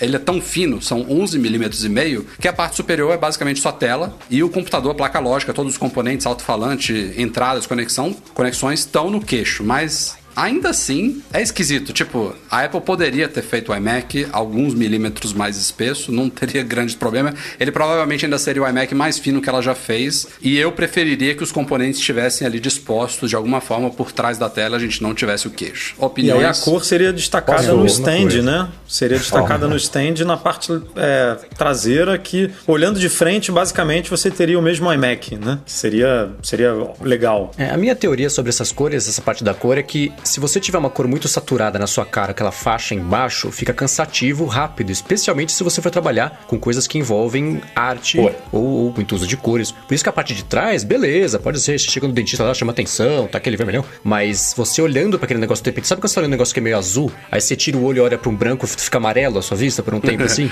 Imagina trabalhar com isso, até os próprios os iMacs, de, os G3, tinham detalhezinhos que eram saturados na frente, coloridos, mas o resto era, era branco, né? Então é, eu acho que é por aí. E o mesmo motivo também da, da. Eu acho que da moldura ser branca que faz mais sentido. Se você tem aquele tom pastel que é estranho, não vou falar que é feio, vou falar que não é pra mim. É com a moldura preta, ia ficar mais distoante ainda que eu ser três cores. O branco é uma não cor, né, nesse caso. Então descansa um pouco melhor a vista ali. Mas é estranhíssimo aquele queixo pelado, né? Antes ele, ele era um porta-maçã, tinha aquele loginho da Apple ali, ele justificava a existência, ele preenchia um pouco o olho. Agora, Ah, ele o- sem nada ali é bem estranho. O Rambo falou que o, o queixo é necessário pra pregar post-it, né? Então, assim, né, pro, pro trabalho tem que ter. Mas eu, eu tenho uma visão diferente. Assim, sobre design, eu lembro quando saiu aquele Surface, não sei o que lá, da Microsoft, que ele tinha bastante tela e a galera conseguia mexer ele pra cima e pra baixo, pra tudo quanto é lado, e depois a. Ainda existe, a né? Microsoft... Existe, É o mas a Microsoft. Studio, não é?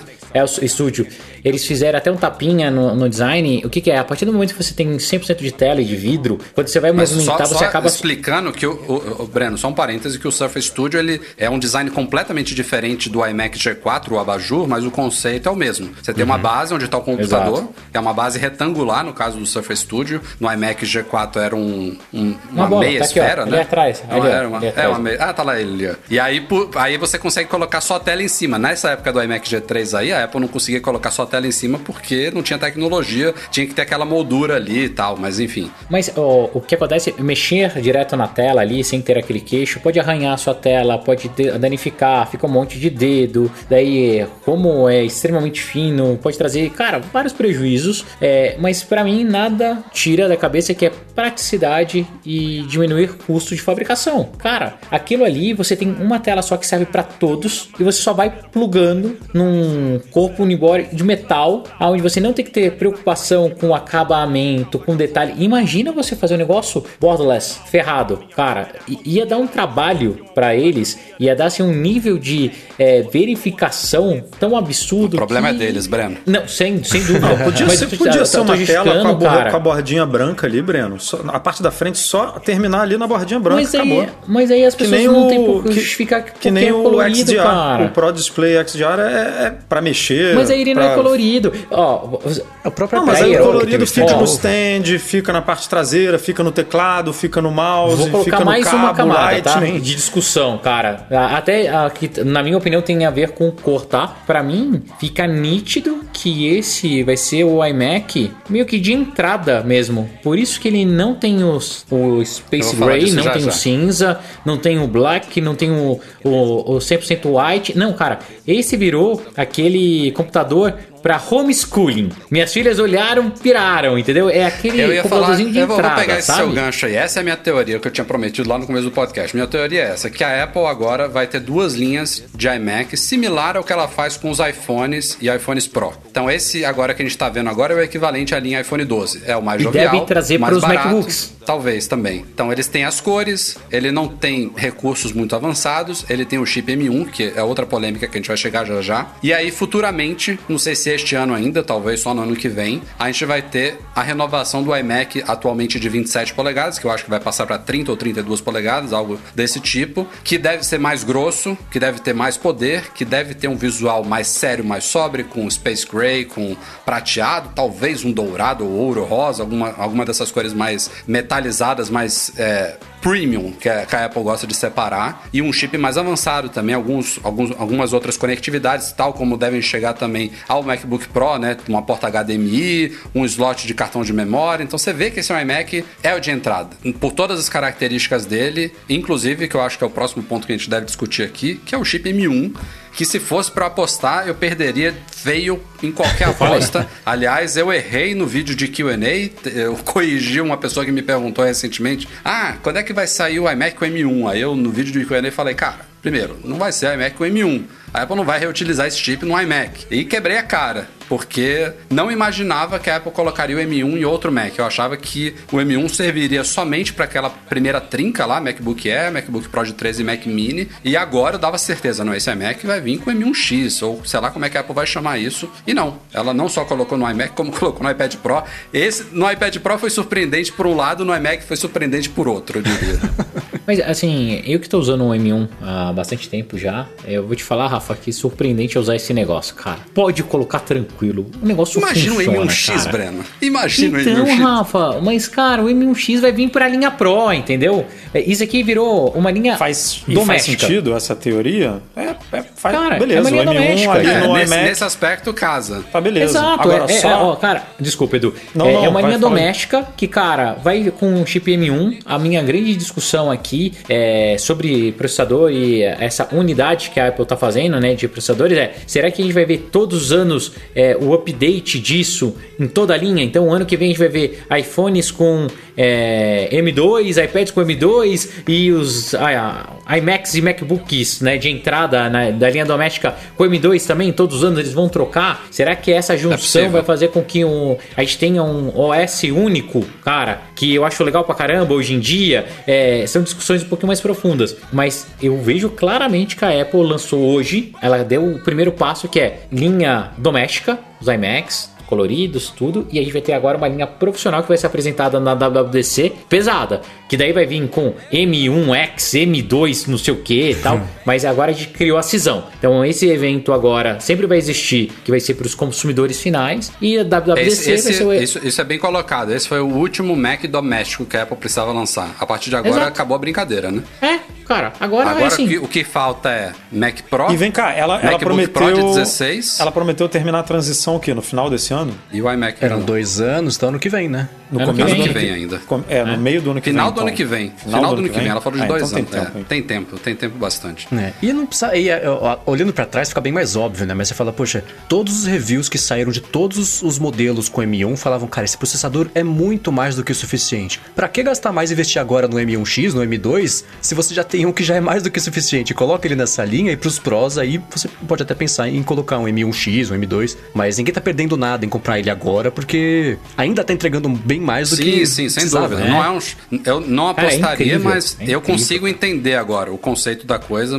mas eu não apostaria mesmo. Outra, e outro uma- ponto importante a gente falar aqui: biometria. O iMac. Tinham rumores, não eram nada daqueles rumores assim, ah, isso aí é- vai, vai se concretizar. Mas acreditava-se que o iMac, esse novo iMac com design atualizado e tal, seria o primeiro a adotar o Face ID. A Apple até colocou biometria nele, mas não foi com Face ID. É. E ele tem espessura, tem espaço suficiente na moldura para um Face ID. Eles claramente ali optaram talvez por economia, mas eles levaram o Touch ID para o Magic Keyboard e eles resolveram um problema que a gente chegou a discutir aqui em podcast passado, que foi a parte da segurança, né? Como autenticar a pessoa num teclado sem fio. Então, basicamente, o novo teclado ele tem um chip de segurança próprio que se comunica com a tal da Secure Enclave lá do, do iMac para fazer a autenticação. É o pepino que a Apple teve que resolver, a gente não precisa se importar com isso. O fato é que o teclado agora tem um botão lá, um sensor Touch ID para desbloquear ele, ótimo. Que inclusive funciona em qualquer Mac com M1, mas não funciona com o iPad Pro. Pois é. E que É não estranho, é né? vendido e que não é vendido de forma avulsa. A parte né? ainda, né? Ainda, Ainda, mas aí eu né? acho que é. É. uma questão só de estoque De tempo mesmo. só. Também É, daqui uns seis É, meses a Apple começa a vender e tal. Que nem o iMac Pro lá, que era preto, e só tinha os acessórios pretos, venderam por uma nota no eBay, e depois três meses a Apple começou a vender sozinho. Só não também. sei qual Exato. cor a galera que tem um Mac Mini vai preferir comprar, né? porque nenhuma cor bate com o Mac Mini.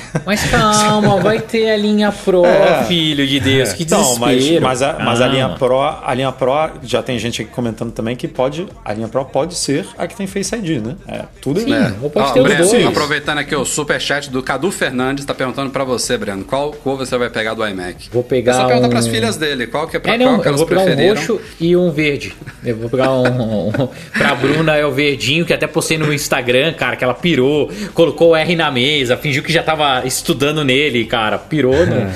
E a, A gente, tem que, escolher, a gente tem que escolher qual cor que eu vou pegar pra fazer o unboxing e hands-on aqui. Não vai ficar comigo não, mas tem, que- tem que escolher uma pra fazer o vídeo. Não vou pegar É que Ah, Unidunité, sacanagem. Faz, pode falar, Rafa, faz uma enquete no nosso Instagram. Ah, quem fazer não uma segue, enquete. vai Boa, lá no boa. nosso Instagram. Cara, o Rafa O vai problema fazer é que o Instagram não ali- tem, não tem, Tem, eu te ensino a respostas fazer, cara. suficientes. É, Não, a resposta suficiente Ok. não tem. Você vai selecionar uma, um.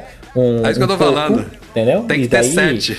Ah, tá, ok. Não, escolhe, dá, dá uma Ó, filtrada. o aí, Thiago, né? Thiago Mendes também tá dizendo aqui: preto e borda preta vão chegar na versão de 27 polegadas e mais poderosa. Essa borda branca foi o que incomodou. É, mas é uma ó, boa aposta, só, borda preta Só também. voltando à questão aqui de cor, Breno, que a gente estava discutindo, o iPhone hoje, ele- você não tem cor na frente dele, né? Ah, e a Apple tá aí lançando cor roxa e tal, você olha ele de frente ali, você não vê É. qual é a cor do muito iPhone. tempo os coloridos eram furado, brancos. Breno. na Sem frente. falar que Não, o nego mete numa case, não, né? cara. Que aí tira a cor do, Não, do iMac, isso, pelo menos você não bota numa case. A iMac fica ali, né? O, o negocinho Agora, funcionando. cara, vocês veem que o Johnny Ive sai da Apple, mas a Apple não sai dessa obsessão por coisas finas, né? O iMac é o tão cara criou fino. uma escola lá dentro, Rafael. Você acha que a escola se abandona assim de uma hora A para outra? saída de 3,5 milímetro de áudio não funcionaria atrás, porque a profundidade do conector P2 é maior do que o do iMac. Eles colocaram do lado. do lado, que, aliás, ficou muito bom. Eu acho uma Muito excelente melhor. localização Cara, pra, muito pra- mais muito melhor.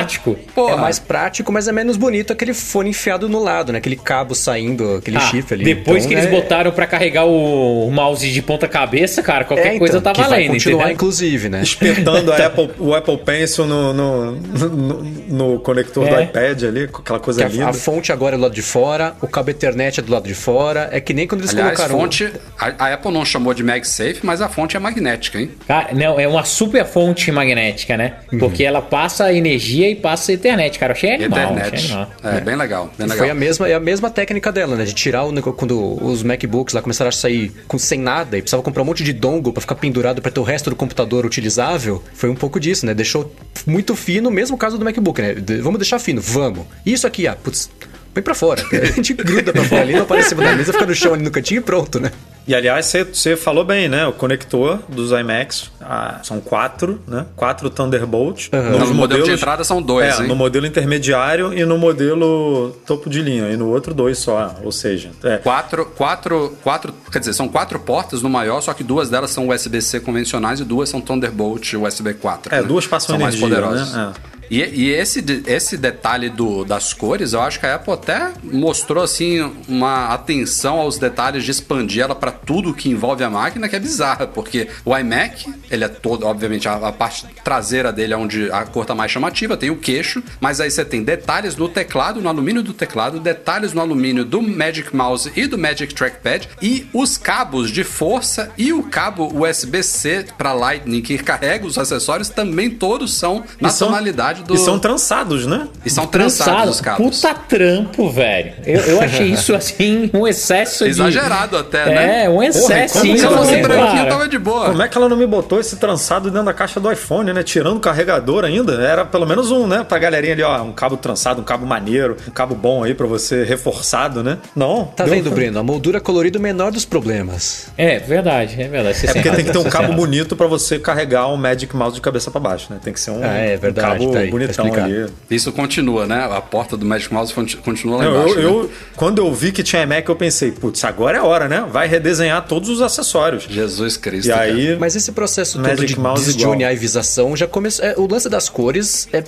Pra mim, pelo menos, um reflexo claro da saída dele, né? Os- o, o- o Mac voltar a ter. Né, sai teclado borboleta, começa a ter mais entrada. Até o, uma coisa ruim desse teclado o novo Bluetooth é que ele volta com aquelas se- a- as teclas das setas malditas que você tem. Ah, não, voltou a esquerda isso direita em tamanho cheio e a Voltou do isso? embaixo é dividido. Não É. é possível, cara. mas, mas por Pois que é. cara- os caras erraram, voltaram atrás e agora voltaram a errar de novo? Mas todo o Eu resto. vou até abrir que eu vou tá chorar Eu vou, é. eu vou ver aqui também, Não, cara. sério, eu não notei isso não. É, foi, possível, foi a Eles primeira fizeram coisa que me isso mesmo, espetou cara. o olho, Não é né? possível. Claro. Isso, é, isso é muito ruim, cara. Pois é. Eu fiquei tão feliz quando eu peguei esse Mac aqui, o, o novo, que não é assim. Isso, eu, Mas eu Eu acho que o, o teclado Rafa. numérico não é, mas esse, o, o- com o Touch ID, é esse Mini teclado. É meio cretino. Isso, isso, sabe o que, que é, cara? Isso daí é faniquito da galera, porque vai ter um espaço ali do teclado que não tá coberto por uma teclinha branca, cara. Eles quiseram, queriam preencher tudo. É, é ridículo isso, cara. É, é design em prol de usabilidade. Mas enfim, a gente falamos bastante aqui de iMac, tem outras coisas que a gente não citou aqui, sistema de som, tanto de captação quanto de saída também. A câmera, a câmera, com microfones, câmera, FaceTime HD, Full HD, né? 1080p. Até que É, enfim. que trabalha, trabalha também com o, o M1 lá pra, É, e pra isso, fazer um é, isso é legal, isso é legal lá, de né? falar, porque a gente fez um- uma live aqui com o Rambo, agora o, o Breno não tá usando a câmera do Mac M1 dele, mas acho que, acho que foi com o Rambo, né? Que a gente... Foi, que tava bem melhor. A gente falou, cara, por que, que a sua câmera tá tão boa? Isso- E a câmera Troca basicamente... aí, Breno. Troca aí pra, pra câmera do M1 aí, Breno. Calma aí, troca um segundo, calma A aí. câmera do, do MacBook Air... Vou trocar pro meu aqui também, pra vocês verem a porcaria. Olha aí, A câmera do, do MacBook Air M1 é a mesma câmera do Rafa, por exemplo. É a É, mesma. minha- é minha- é a lente da câmera aqui em cima. Mas Não é a mesma certo. câmera, não é eu tô falando besteira. É exatamente É, de ó. especificação técnica. A diferença Sim, é da câmera do 720p. é, a, a diferença da câmera do Breno é o processador de imagem que é o M1, que, na do, que no do Rafa não é. Então assim, se a Apple melhorou a câmera, né, passou para uma Full HD e ainda tem um, um, um processamento de imagem melhor pelo M1, dá para esperar realmente melhorias significativas. Absurdos, absurdos. Para vídeo chamada e para tudo mais, né? Então foi um ponto realmente É, e só pra gente positivo. fechar aqui, vale notar também que a Apple manteve alguns modelos do iMac de 21 polegadas e meia Intel à venda e, claro, os modelos de 27 polegadas não foram alterados. É, Esse, esse Por iMac hora. agora é de 24 polegadas, ele substitui, vai substituir, porque ainda continua à venda alguns modelos, o menor, de 21 polegadas e meia. Este ano, ano que vem, a gente deve ver um novo iMac maiorzão aí, com alguns diferenciais bacanas. E o headliner deste evento foram os novos iPads Pro. Esse daí talvez era o produto que todo mundo dava como certo que chegaria. Design não muda absolutamente nada. Para não dizer absolutamente nada, o modelo de 12,9 polegadas é meio milímetro mais espesso do que o anterior. Mas é o mesmo design do, do anterior. do- aliás, dos dois modelos anteriores, né? Desde 2018 o iPad Pro chegou nesse form factor aí. Tem um sistema de câmera também aprimorado, mas visualmente igual. Mesmo é, sistema lá de magnético para você recarregar Apple Pencil na lateral, Face ID na mesma posição. Visualmente, por fora, ele é igual. As mudanças estão na parte interna e nas conexões, principalmente. E aí vamos direto para a primeira surpresa, porque acho que da mesma forma que todo mundo é, acreditava que a Apple não colocaria o M1, todo mundo não, eu vou, vou falar de mim. Eu acreditava que a Apple não colocaria o M1 no iMac. Muita gente imaginava que o iPad Pro viria com A14X, uma variação do A14, como ela fez desde sempre no caso do iPad Pro. É o chip do iPhone com mais poder gráfico, principalmente, que são essas variações, o que essas variações trazem. E o M1 é basicamente isso. É o M1 é como se fosse um A14X na prática, na teoria, ele tem algumas coisas ali, algumas instruções específicas para Macs, mas ele é um chip A14 mais turbinado tanto em CPU quanto em GPU. E a Apple, talvez para simplificar tudo ali, a linha de produção dela e tal, ela atacou o M1 no iPad. E aliás, já quebra inclusive o M, né? Porque a gente achava que a linha M seria destinada a iMac, a Macs e tá lá ele agora no iPad Pro também. Mas assim, na prática é a mesma coisa e aliás é, é engraçado porque os rumores falavam, ah, o iPad Pro vai vir com um processador com uma performance equivalente à do M1. Bota o M1 aí. Mais fácil. Mas, ô, Rafa, Isso aí foi o Mark Gurman, né, que falou. A Apple deve ter Foi. falado pra ele, ó, diz que é, é- é aquele copia, mas não faz igual, né?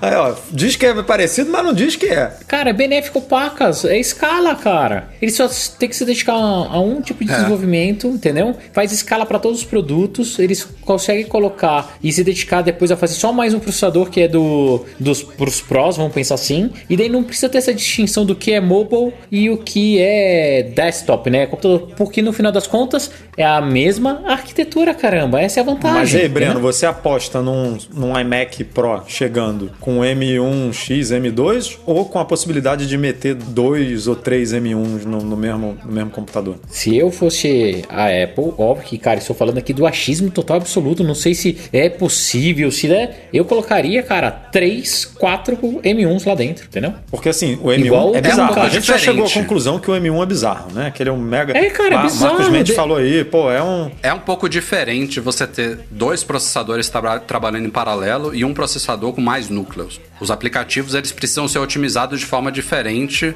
para explorar múltiplos processadores ou múltiplos núcleos. Então, se o sistema prover isso, né? Se a gente estiver tratando ali na camada de sistema, cara, os, os apps eles vão continuar chamando as mesmas coisas. Cara, vou chamar tal API. E lá no sistema é, vai se resolver, entendeu?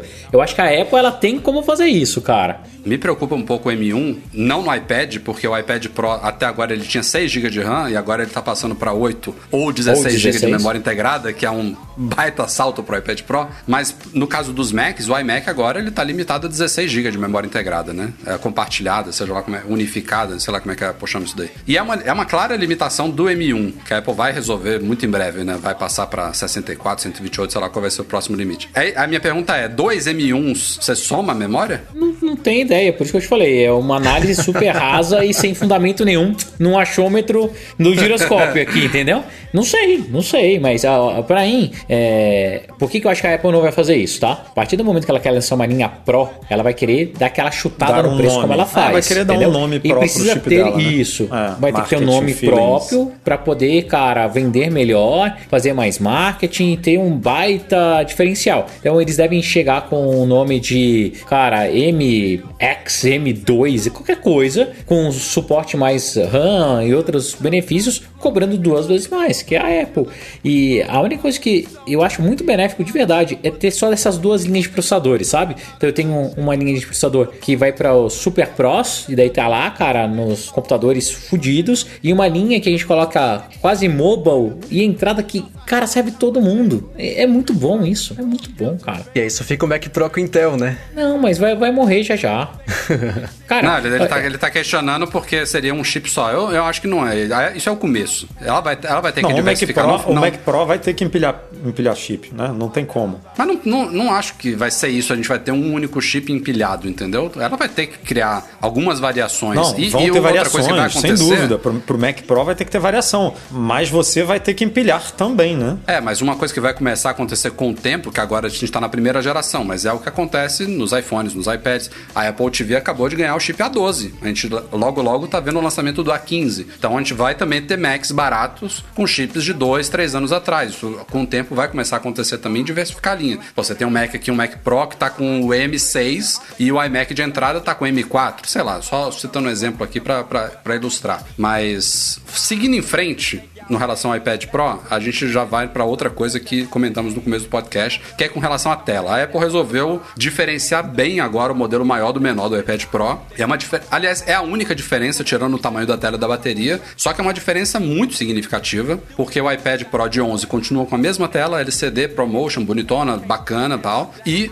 o de 12,9, vou arredondar aqui para 13, tá? O de 13 polegadas agora utiliza a tecnologia mini LED, que já estamos falando há muito tempo, temos artigos lá no Mac Magazine explicando o que é mini LED, mas grosso modo falando, é uma tela que tem propriedades e um, uma experiência próxima de OLED em termos de brilho, contraste, profundidade de pretos e tal, saturação de cores, sem os problemas de OLED. É uma tela muito mais avançada com e essa parte me, surpreendeu muito na keynote. Ela a Apple falou que a tela anterior LCD tem 72, tinha 72 LEDs. Se não me falha a memória é esse o número. 72. 72 é isso aí. luzinhas iluminar na tela ali no backlight dela na geração anterior. A nova mini LED tem mais de 10 mil. Tipo, é absurdo e isso permite que a Apple crie múltiplas zonas de, de retroiluminação ali na tela para, por exemplo, desativar certas áreas dela que estão escuras e simular o preto profundo do OLED que de fato desliga os pixels, né? É uma das propriedades mais bacanas da, tecnologia OLED. Então, e ela consegue aí aumentar muito o brilho. A gente, faz, a gente agora tem um iPad com 1000 nits de brilho ou então HDR até 1600, né? Equiparando aí, por exemplo, uma tela de, de iPhone 12 Pro Max. É, enfim, é, é uma tela.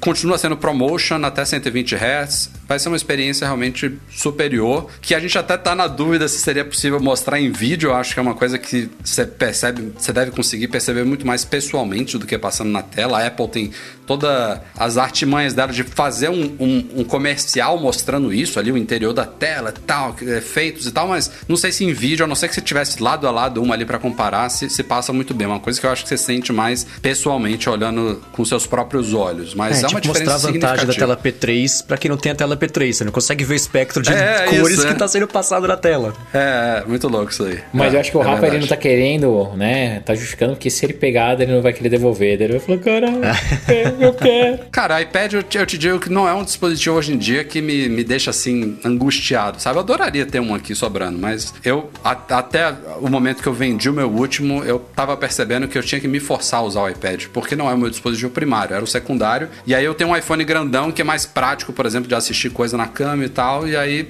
se eu tivesse, se, eu, se fosse pra pegar um iPad hoje, provavelmente eu passaria pra um iPhone menorzinho, sabe? Que pô, justifica você ter uma diferença grande de telas ali, mas enfim, de vago. iPad Pro novos. É aí os dois modelos também ganham 5G, também super esperado, né? Mesmas, mesma questão dos iPhones, modelos americanos com millimeter wave, no resto do mundo sub 6 GHz, mas também tão bom quanto. E a porta USB-C agora é Thunderbolt barra USB 4, que é uma coisa muito boa também, amplia bastante a banda. Aliás, o próprio armazenamento do iPad também foi aprimorado e chega agora a 2 tera de capacidade. Aliás, esse modelo top, 256. né? iMac com 256. O modelo top do iPad Pro, para quem não sabe, modelo de 13 polegadas, com 5G, com 2 TB de capacidade, 30 mil reais. Pensa pelo lado positivo, não dá pra comprar um carro hoje em dia. E já deu, um tempo atrás. Hoje em dia não dá mais pra comprar um carro. Cara, é muito caro. que mais? É muito caro. É, muito, é bizarro. Mas nos Estados Unidos, só pra, só pra explicar, porque eu respondi um comentário hoje de um cara falando assim, ah, como é que pode um iPad Pro custar 30 mil no, no Brasil se ele é 1.100 nos Estados Unidos? Você vê como confunde, né? 1.100 é o modelo mais barato do novo iPad Pro de 13 polegadas. Se você for configurar esse nos Estados Unidos, é 2.400 dólares mais taxas lá. Ou seja, é caro pra caramba Não, lá e, também. E, e esse modelo de 2 nem perto, tera né, foi uma adição à linha. É mais um, tipo, subiu mais Subiu o preço. o patamar, não, né? Não quer dizer que o preço do modelo topo de linha. Os preços se mantiveram, inclusive, né? É, que era um rumor. Não, que... eu acho, que, eu acho que o de entrada subiu um pouquinho. Não era 1.100. Não era 1.000, não? Agora, agora não tenho Não, certeza. o grande era a 1100, Rafa. Já era? Eu acho É, que eu os tive a preços que ficaram um exatamente pouquinho. iguais, porque tinha até o rumor, né? No, no- um dia antes do lançamento, eu acho, ou dois dias antes do lançamento, algum analista falou que poderia subir o preço, tudo. Hum. Mas eu acho que eles se mantiveram. Então, eu acho que ó, ó, É, o do iMac não é eu sei que ficou igual nos Estados Unidos. O do iPad eu também acho que ficou, ficou igual. No Brasil Eu é, acho não, não entra na discussão. É, aqui tem outras coisas que. É o câmbio, não tem jeito. É, aqui tem outras coisas para levar em consideração que a, Ah, a e base é sobre, americana. sobre câmeras, tivemos inclusive um superchat mais cedo perguntando. É, o sistema de câmeras traseiro, as lentes não me parece que eles trocaram. Elas foram aprimoradas, eu acho, mais pelo chip. Não sei se. Eles não falaram muito de mudanças no hardware das câmeras traseiras. Falaram mais do das LiDAR. traseiras. Até porque mudaram na geração Já passada, né? Que foi o salto da Exato. câmera que ficou mais, mais parecido ali com o, iPhone, botaram o sistema lá, bot- melhoraram os elementos, né? Da câmera Uhum. e tudo. Então, A que mudou mesmo foi a câmera frontal, que passa agora a ser de 12 megapixels e é uma ultra wide com 122 graus, acho que, de ângulo de, de visão. E aí a Apple implementou um- uma novidade no hardware dele, no, desculpa, no software, que vai, que vai funcionar não só no FaceTime, mas em outros aplicativos de videoconferência por meio de uma API que a Apple vai liberar, que é chamado palco central, center stage. Então ela usa esse ângulo maior da câmera para meio que simular como se o iPad estivesse te seguindo enquanto você se movimenta. Eles dão um exemplo lá de um cara que tá com o iPad provavelmente em cima da bancada da cozinha e ele tá lá se mexendo, ele com a filha, o iPad vai se, a imagem vai se mexendo ali entre as duas pessoas automaticamente, né?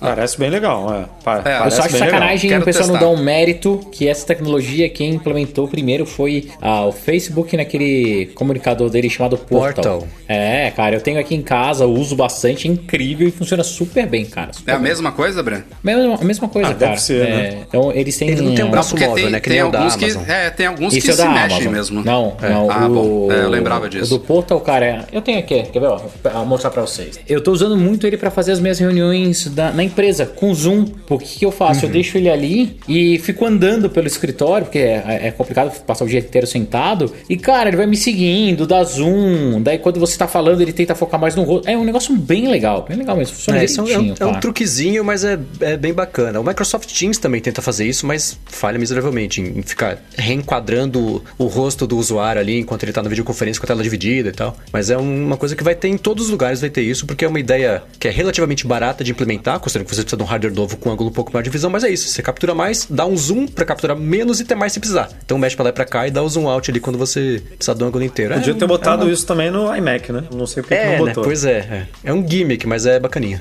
E para só terminar iPad Pro, também temos um novo Magic Keyboard branco. A Apple trouxe teclados brancos de volta com tudo dos iMacs e agora também do Magic Keyboard. Mas de resto, tudo igual. Mesmo o Apple Pencil, não saiu o Apple Pencil novo. Os acessórios que já funcionavam antes continuam funcionando na nova geração, porque as dimensões não mudaram. Só esse meio milímetro aí no iPad Pro maior. A bateria também tudo igual. Enfim, é isso. iPad Pro. Tem um comentário aí, Rafa, em 8 e 2 do Matheus, que tá dizendo que realmente subiu de preço. O, Sem doletas a mais. o de 12,9, né? Que é o. Que agora o. Que é, ou seja, deve, deve ser disso, por causa cara. do mini LED, né? Porque o, o de 11 continuou com a tela igual e não É, mudou de o, de, preço. o, de 11, o de 11 não mudou, mas esse eu senti que 800, tinha, é tinha de 11. subido mesmo. Então deve ser realmente Obrigado, um mini, mini LED aí.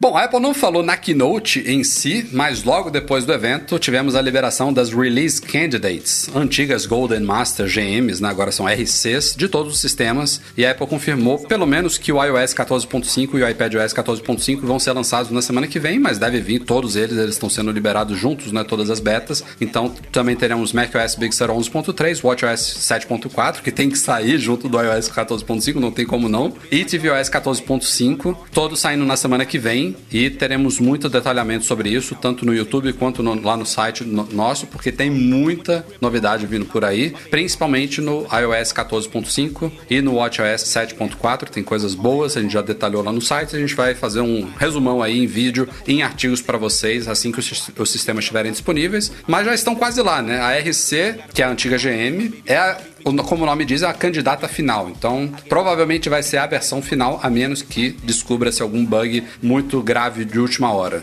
Normalmente costuma ser a mesma versão, mas já aconteceu, inclusive recentemente, da Apple liberar múltiplas Cara, RCs, a Apple né? tá RC2, mexendo nisso aí RC. toda hora, né? É, É era pra ser a 45 final, betas mas esse iOS também, né? Oito betas antes da RC. Então a RC é como se Nossa. fosse a última beta. É muita coisa. Aliás, já saiu hoje, quinta quarta-feira, né? Já virou o dia aqui. Quarta-feira já saiu a primeira beta do macOS Big Sur 11.4. Só ele, muito esquisito, já iniciou os testes da próxima atualização. A Apple não para. será que tem a ver com a iMac? Mas estão chegando. O iMac? É, É, assim, o, o sei se- iPhone, o, iPhone roxo já vai vir com o, i- o iOS 14.5, claro, né? E ele entra em pré-venda na sexta-feira agora. novo, né? Tem tudo lá. Tem. É, mas assim, finalmente tá chegando. Eu lembro, inclusive, quando a gente tava falando das primeiras betas de iOS 14.5, a gente já postando aqui, ah, deve ser liberado até o final de março. Mas, pô, ninguém esperava também que iria acumular tantas Não, toda novidades. beta- tipo, na quarta beta, quinta beta, ainda tava vindo coisa É, nova, foram, foram oito betas e, sei lá, seis levas de novidades diferentes, né? Teve uma beta só que não apareceu nada de novo. Até na última agora, a gente comentou hoje no site, né? Que saiu você poder atender ligações sem precisar falar. Na Tipo, verdade, o que eu acho dessa daí, né? É, você pode agora, quando você estiver ouvindo um- com fone de ouvido, você pode falar diretamente pra Siri atender ou recusar uma chamada sem ter que dar o comando dela, né? Então, isso, isso- eu acho que isso daí era uma, é uma das coisas que a galera não percebeu nas betas. ah, Só que como ser. tá lá no changelog Até porque, oficial, como é que a descobriram galera agora. acha tanta coisa assim? É, porra, É, eu não sei, eu não sei como esse pessoal funciona, não, sinceramente. Eles devem ter dois, dois aparelhos e ficam entrando em cada um dos menuzinhos, assim, em todas as telas dos ajustes, pra ver se tem alguma coisa diferente. É muito louco. Mas eles também comparam, acho que, algum- algumas partes de códigos, de, do que, que mudou de uma É, versão para outra, deve ferramenta pra escanear código, né? E ver mudança. Exatamente. É, isso só é. bate a diferença. É. Mas enfim, tá chegando, finalmente, donos de Apple Watches e iPhones com Face ID vão poder desbloquear o aparelho quando Cara, estiver isso é usando máscara. vida! Nossa. Cara, eu, já- eu, eu vou dizer pra vocês, já estou rodando aqui a versão RC no meu Apple Watch e no iPhone pra gravar o vídeo amanhã sobre as novidades. E não ativei isso ainda porque eu tô com medo de ter alguma coisa que eu preciso mostrar no vídeo, sabe? Mas eu tô doido pra testar. Eu quero deixar pra ativar na Ah, hora que é, isso tiver. é, é o que eu mais quero na vida, cara. Eu instalei o beta no relógio pela primeira vez em anos. No primeiro dia que saiu, só pra ter acesso a isso, e é impossível voltar atrás. É uma maravilha. Sério? Pô, tô- Nossa, eu, eu tô Nossa, resistindo. É, tô putz, é muito bom. É muito Não, bom. agora vale segunda-feira. Breno. RC já foi, Breno. RC, até eu Ah, já é, instalei. segunda ou terça-feira Eu não. isso aí sai, pô. Agora, agora, vou agora instalar, também espera. RC tudo bem. Mas enfim, logo logo tá aí.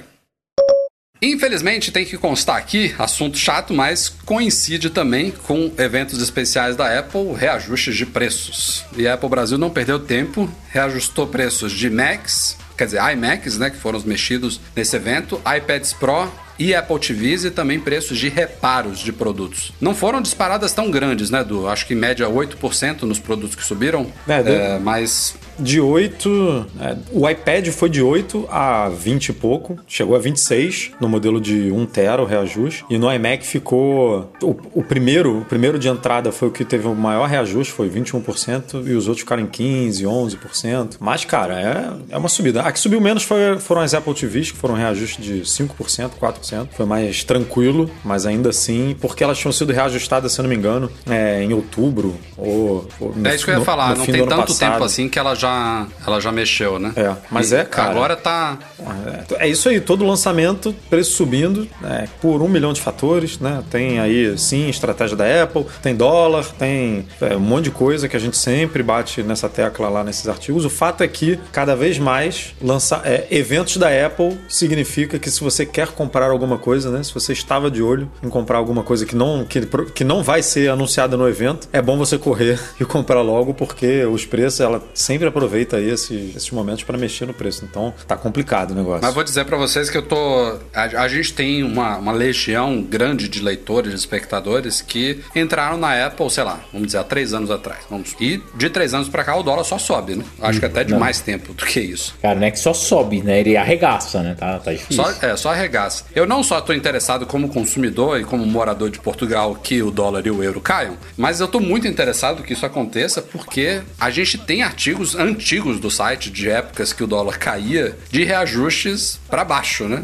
E tem gente que não conhece a Apple fazendo isso e esquece completamente do dólar, da crise econômica, cambial, inflação, caralho, quatro, enfim. Eu queria muito que isso voltasse a acontecer por N motivos para que fique claro que boa parte desse, des- dessa merda toda aí é dólar, gente. Infelizmente, assim, a gente já falou várias vezes aqui que a Apple não trabalha com margens apertadas no Brasil, que ela não tem preços especiais para o Brasil, tirando nas partes digitais de serviço, que é uma exceção da exceção, mas em hardware é o preço americano vezes do dólar, vezes dois, com um pequeno spread ali para ela não ter que reajustar toda hora e acabou. É assim desde sempre. Pronto, é. Ponto. Então, o, o fato é o seguinte: que se um iPad que custa mil dólares, se você agora tem que multiplicar isso por 13, vamos dizer, tá custando 13 mil reais, é, arredondando aí. Se o dólar estivesse metade, o, o iPad estaria custando metade também. É simples a conta, assim. Se, se o dólar estivesse agora a 2,75, o iPad estaria custando 7 mil, sei lá. Ia ser a mesma continha. Ia ser preço americano multiplicado pelo dólar vezes dois com um spreadzinho. É, não, não muda isso. Então, e- e- essas outras partes da equação aí, a margem de lucro da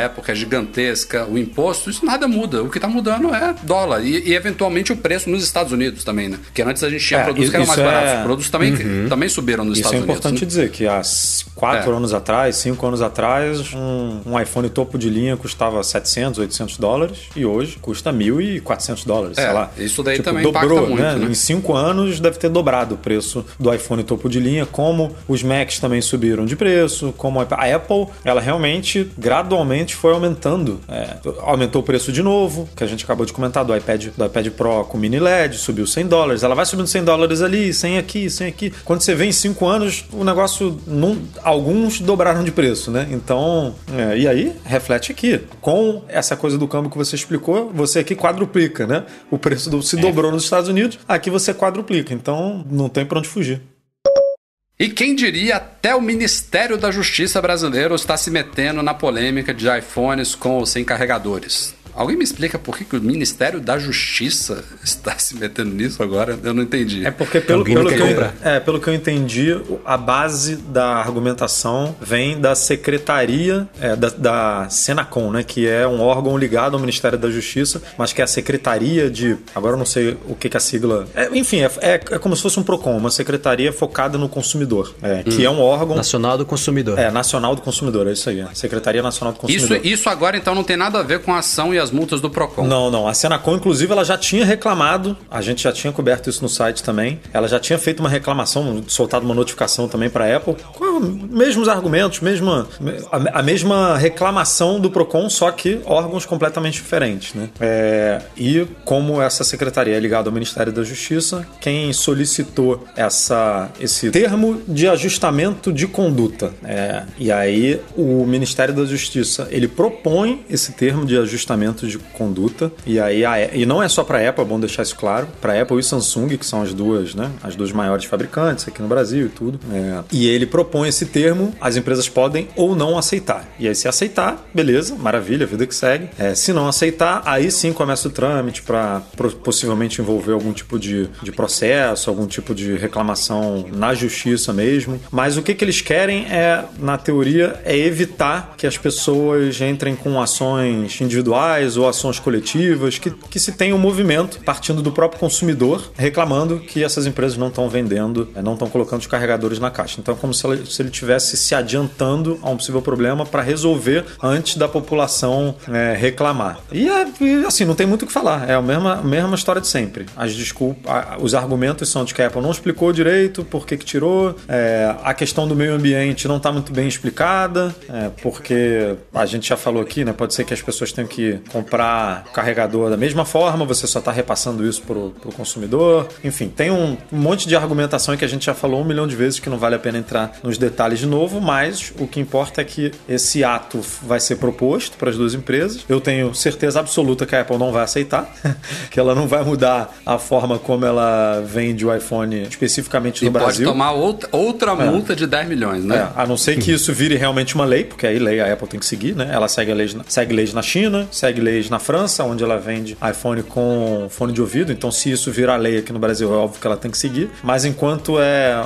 uma questão burocrática judicial, ela não vai seguir, vai pagar essa multa aí de 10 milhões e é isso aí, porque 10 milhões é um. Ah, enquanto é... a multa for mais barata do que não incluir o negócio na caixa, o Exato, que vai ser mais barato faz fazer isso? Eu escolho sentido, esse, né? né? Então. A resposta fica clara. É, vamos acompanhar aí. Eu acho que nesse, nesse nível da coisa a gente vai ter que saber, né? Não dá para ser um, uma negociação secreta nem nada do tipo. Quando, quando nos próximos capítulos vão, vão pipocar. É, mas é curioso que botou a. Samsung no meio, porque a Samsung tinha feito aquele acordo com o Procon, né? De disponibilizar carregador por três meses e tudo mais, o que obviamente não resolve o problema. Resolve o problema por três meses, né? Na, na visão do Procon. Depois vai voltar o problema. Então, é, tô curioso mais para ver se as empresas vão ter atitudes diferentes ou se as duas vão simplesmente é, pouco ligar para isso, pagar a multa e vida que segue. É o mais, provável.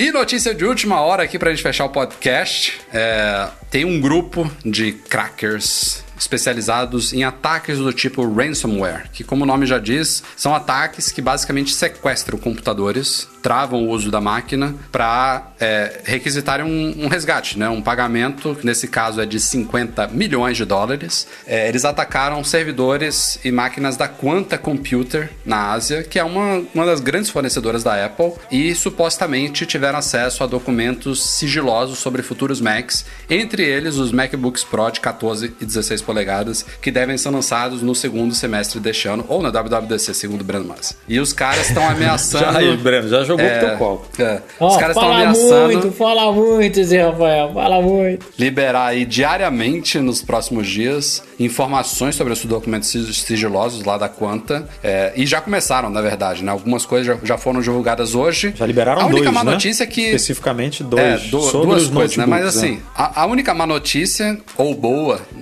depende do seu ponto de vista, é que não traz nenhuma grande novidade. Eles basicamente só confirmam os rumores que a gente já tinha divulgado aí por meio de Mark Gurman da Bloomberg e do Min-Chi Kuo sobre esses novos MacBooks Pro, porta HDMI, volta do MagSafe, entrada para cartão de memória SD, fim da Touch Bar, enfim, várias confirmações aí com imagens ali, detalhamentos técnicos nessas máquinas. Mas assim, para quem tava na dúvida se a Apple realmente ia fazer isso tudo, eu acho que agora é uma confirmação é, Quase a oficial. mais palpável possível antes do, do anúncio oficial, até porque são documentos que já estão lá na- nas fábricas, né, para produção de componentes, de protótipos e tudo mais. Então, E, E esse vazamento reforça isso que a gente falou do iMac, que você comentou, que o de separar bem a linha Pro do doméstica, né? Porque se um MacBook Pro vai voltar a ter HDMI, slot para cartão, é, o que mais que vai entrar? É HDMI, slot para cartão, três Thunderbolts MagSafe, né? e MagSafe, é. É, Não tem por que lançar um iMac Pro, que a gente tá chamando aqui, né? Esse de 30, 32 polegadas e tal, sem essas, sem essas entradas também. Porque se você tá chamando de Pro, você tem que né, seguir mais ou menos ali o mesmo alinhamento, a mesma premissa. Então, pra mim fica mais claro que a Apple realmente quer, quer dividir essa linha doméstica é, da linha profissional dessa forma. Agora, de novo, reforça aquilo que a gente já falou, tá voltando pro que era a Apple de 2015, né? Com o MacBook Pro de 2015. Exatamente os mesmos conectores que a gente tinha naquele Mac, sem a Touch Bar. A única coisa que vai ficar é o Touch ID, que é realmente incrível, que é ótimo. E não volta também o, o slot pra, pra CD, né? Pra DVD. É, é. E confirma que a fonte do Mintico é, é na conta, né? Porque o cara acertou tudo. Verdade, O nego né? sequestrou os documentos de lá, meu É irmão. Já verdade. pode tentar pegar o cara ali que é dali, mano. Pô, é verdade. É mesmo. Pelo não, menos a gente sabe que as fontes dele são na Ásia, né? De cadeia de É. fornecimento e tal. É com certeza. Ele tem algum. Não só na Quanta, né? É, mas Ou- ele fala muita coisa de Quanta ou na iPhone Fox.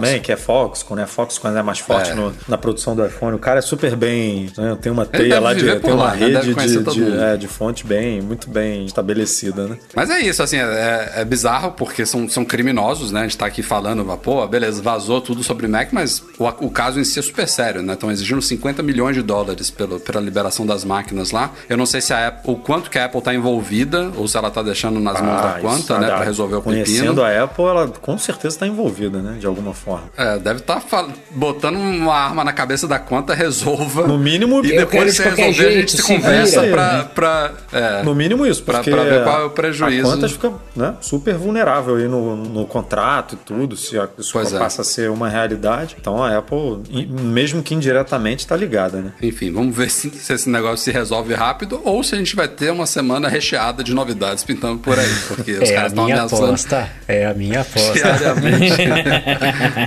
É, e é bizarro porque, pô, você Eu quero tá, datas, tá datas de crime- lançamento, porque isso aí tudo já vazou, eu quero saber agora quando é que chega esse troço aí. Não, e, e, e como que você confia nisso? O cara tá lá, beleza, eles, eles já baixaram os arquivos todos, sequestraram a máquina. Aí eles estão falando, pague aqui 50 milhões pra gente não divulgar. O que, que garante Ah, que você vai pagar lá aí- 50 Ah, milhões e o foda, cara não publica tudo? Mas isso aí é que nem vida real, meu amigo. É sequestro, é, é, você, você tem que confiar. O no- resgate é pra você ter os arquivos de volta. Ele não tá garantindo que ele não vai espalhar pra ninguém. Assim, você quer de volta, você paga. Mas eu ainda tenho aqui, eu faço o que eu quiser com ele. Eu acho que a, a chance disso vazar sem querer já foi. Os caras, se os caras já meteram a mão nesses negócios aí, com resgate ou sem resgate, isso vai pipocar. É, você já chegou no estágio que a gente Até já tá porque- sabendo disso e discutindo o que, que apareceu, então... já- E os caras estão tá. os caras estão ansiosos porque eles falaram que era um por dia e já soltaram dois hoje. Não, e sabe, sabe outra coisa? Eles estão querendo um baita. Eles estão querendo um baita resgate da conta, beleza. Mas tem uma série de interesses aí do mundo da mídia, de gente com dinheiro, que vai pagar, ó. Me dá aqui uma informação aqui, toma. Não é 50 Ah, sim. milhões, mas toma aqui alguns milharezinhos, me, me manda aí um PDFzinho, já ganha um dinheirinho aqui. É, o Gizmodo, o Gizmodo comprou, pagou por aquele iPhone que foi perdido no Ah, bar? eu acho que pagou, cara. Pagou, não pagou? É, É, a acho mesma coisa. É óbvio coisa. que não é a mesma coisa porque a gente tá falando de iPhone e de um protótipo físico, né? Não tá falando de. de... E que foi perdido, né? Não foi roubado, né? Foi encontrado. Mas é o princípio é o mesmo ali, vender informação, né? De furo de reportagem. Acompanharemos as cenas dos próximos capítulos. One, two, three, uh. My baby don't mess around because she loves me so, and this I know for sure. Este foi o Mac Magazine no ar 421. Começar agradecendo a participação do convidado especial Marcos Mendes. Muito obrigado Foi a show, vocês mais um pelo convite. Tá vendo só? Agora o Rambo tem que voltar e pegar o cinturão de volta. Mas obrigado pelo convite. Foi bacana ser convidado ao vivo no episódio passado, que eu tava vendo sim, tá? Eu tava assistindo sim. É... E- Aliás, Demorou um foi o pouquinho primeiro... pra comentar lá de novo, mas tudo bem. Vamos Ah, fingir tem o delay, né, cara? Vai pro espaço, volta, não é coisa tão instantânea assim, né? O feed sempre tem um pouquinho atrasado, mas obrigado mesmo pelo convite, espero ter acrescentado a discussão. E obrigado tô a sempre todos, na área. Todos os mais de 500 aqui simultâneos que tivemos em boa parte do podcast, a galera que acompanhou ao vivo aqui, valeu. Feriado aí foi, foi super divertido aqui de ter vocês com a gente. Breno Edu, até a próxima. Valeu, até a próxima, tamo aí e espero participar em breve de novo. Valeu, até semana que vem, com novidade. A semana que vem os produtos ainda não vão estar nas mãos do Rafael Fishman, mas em breve a gente vai ter muita coisa aí sendo lançada no YouTube, Mas- então Tem a reforço liberação aqui. dos sistemas, né? É, reforço aqui o aviso, se você ainda não segue a gente lá, se você ainda não assina o nosso canal. Essa semana especialmente, a gente vai ter muita Fica coisa boa saindo. Fica de olho que vale a pena. youtube.com.br Mac Magazine, clica lá, ativa o sininho para ser notificado sempre que saírem novidades no nosso canal e nosso podcast, como sempre, é o oferecimento dos nossos patrões Platinum FixTech, a melhor assistência técnica especializada em placa lógica de Macs, goimports.com.br, Macs a preços justos no Brasil e Icaiu, a solução completa para consertar, proteger, comprar ou vender o seu produto Apple. Além dessa galera show de bola aqui que colaborou com o nosso podcast, mandando vários superchats, a gente também deve um agradecimento especial a todos que nos apoiam no Patreon e no Catarse, especialmente nossos patrões Ouro, Alain Ribeiro Leitão, Cristiano Melo Gamba, Enio Feitosa, Fábio Gonçalves, Henrique Félix, Henrique Veloso, José Carlos de Jesus, Lucas Garibe, Luciano Flair, Pedro Colbatini, Ricardo Custer, Sérgio Bergamini, Thiago Demiciano, Victor Ramos e Wendel Bellarmino. Grande abraço também, Eduardo Garcia. Obrigado pela edição de mais um podcast longo e complicado. Obrigado a todos vocês mais uma vez pela audiência. A gente se vê na semana que vem. Valeu, até a próxima. Tchau, tchau.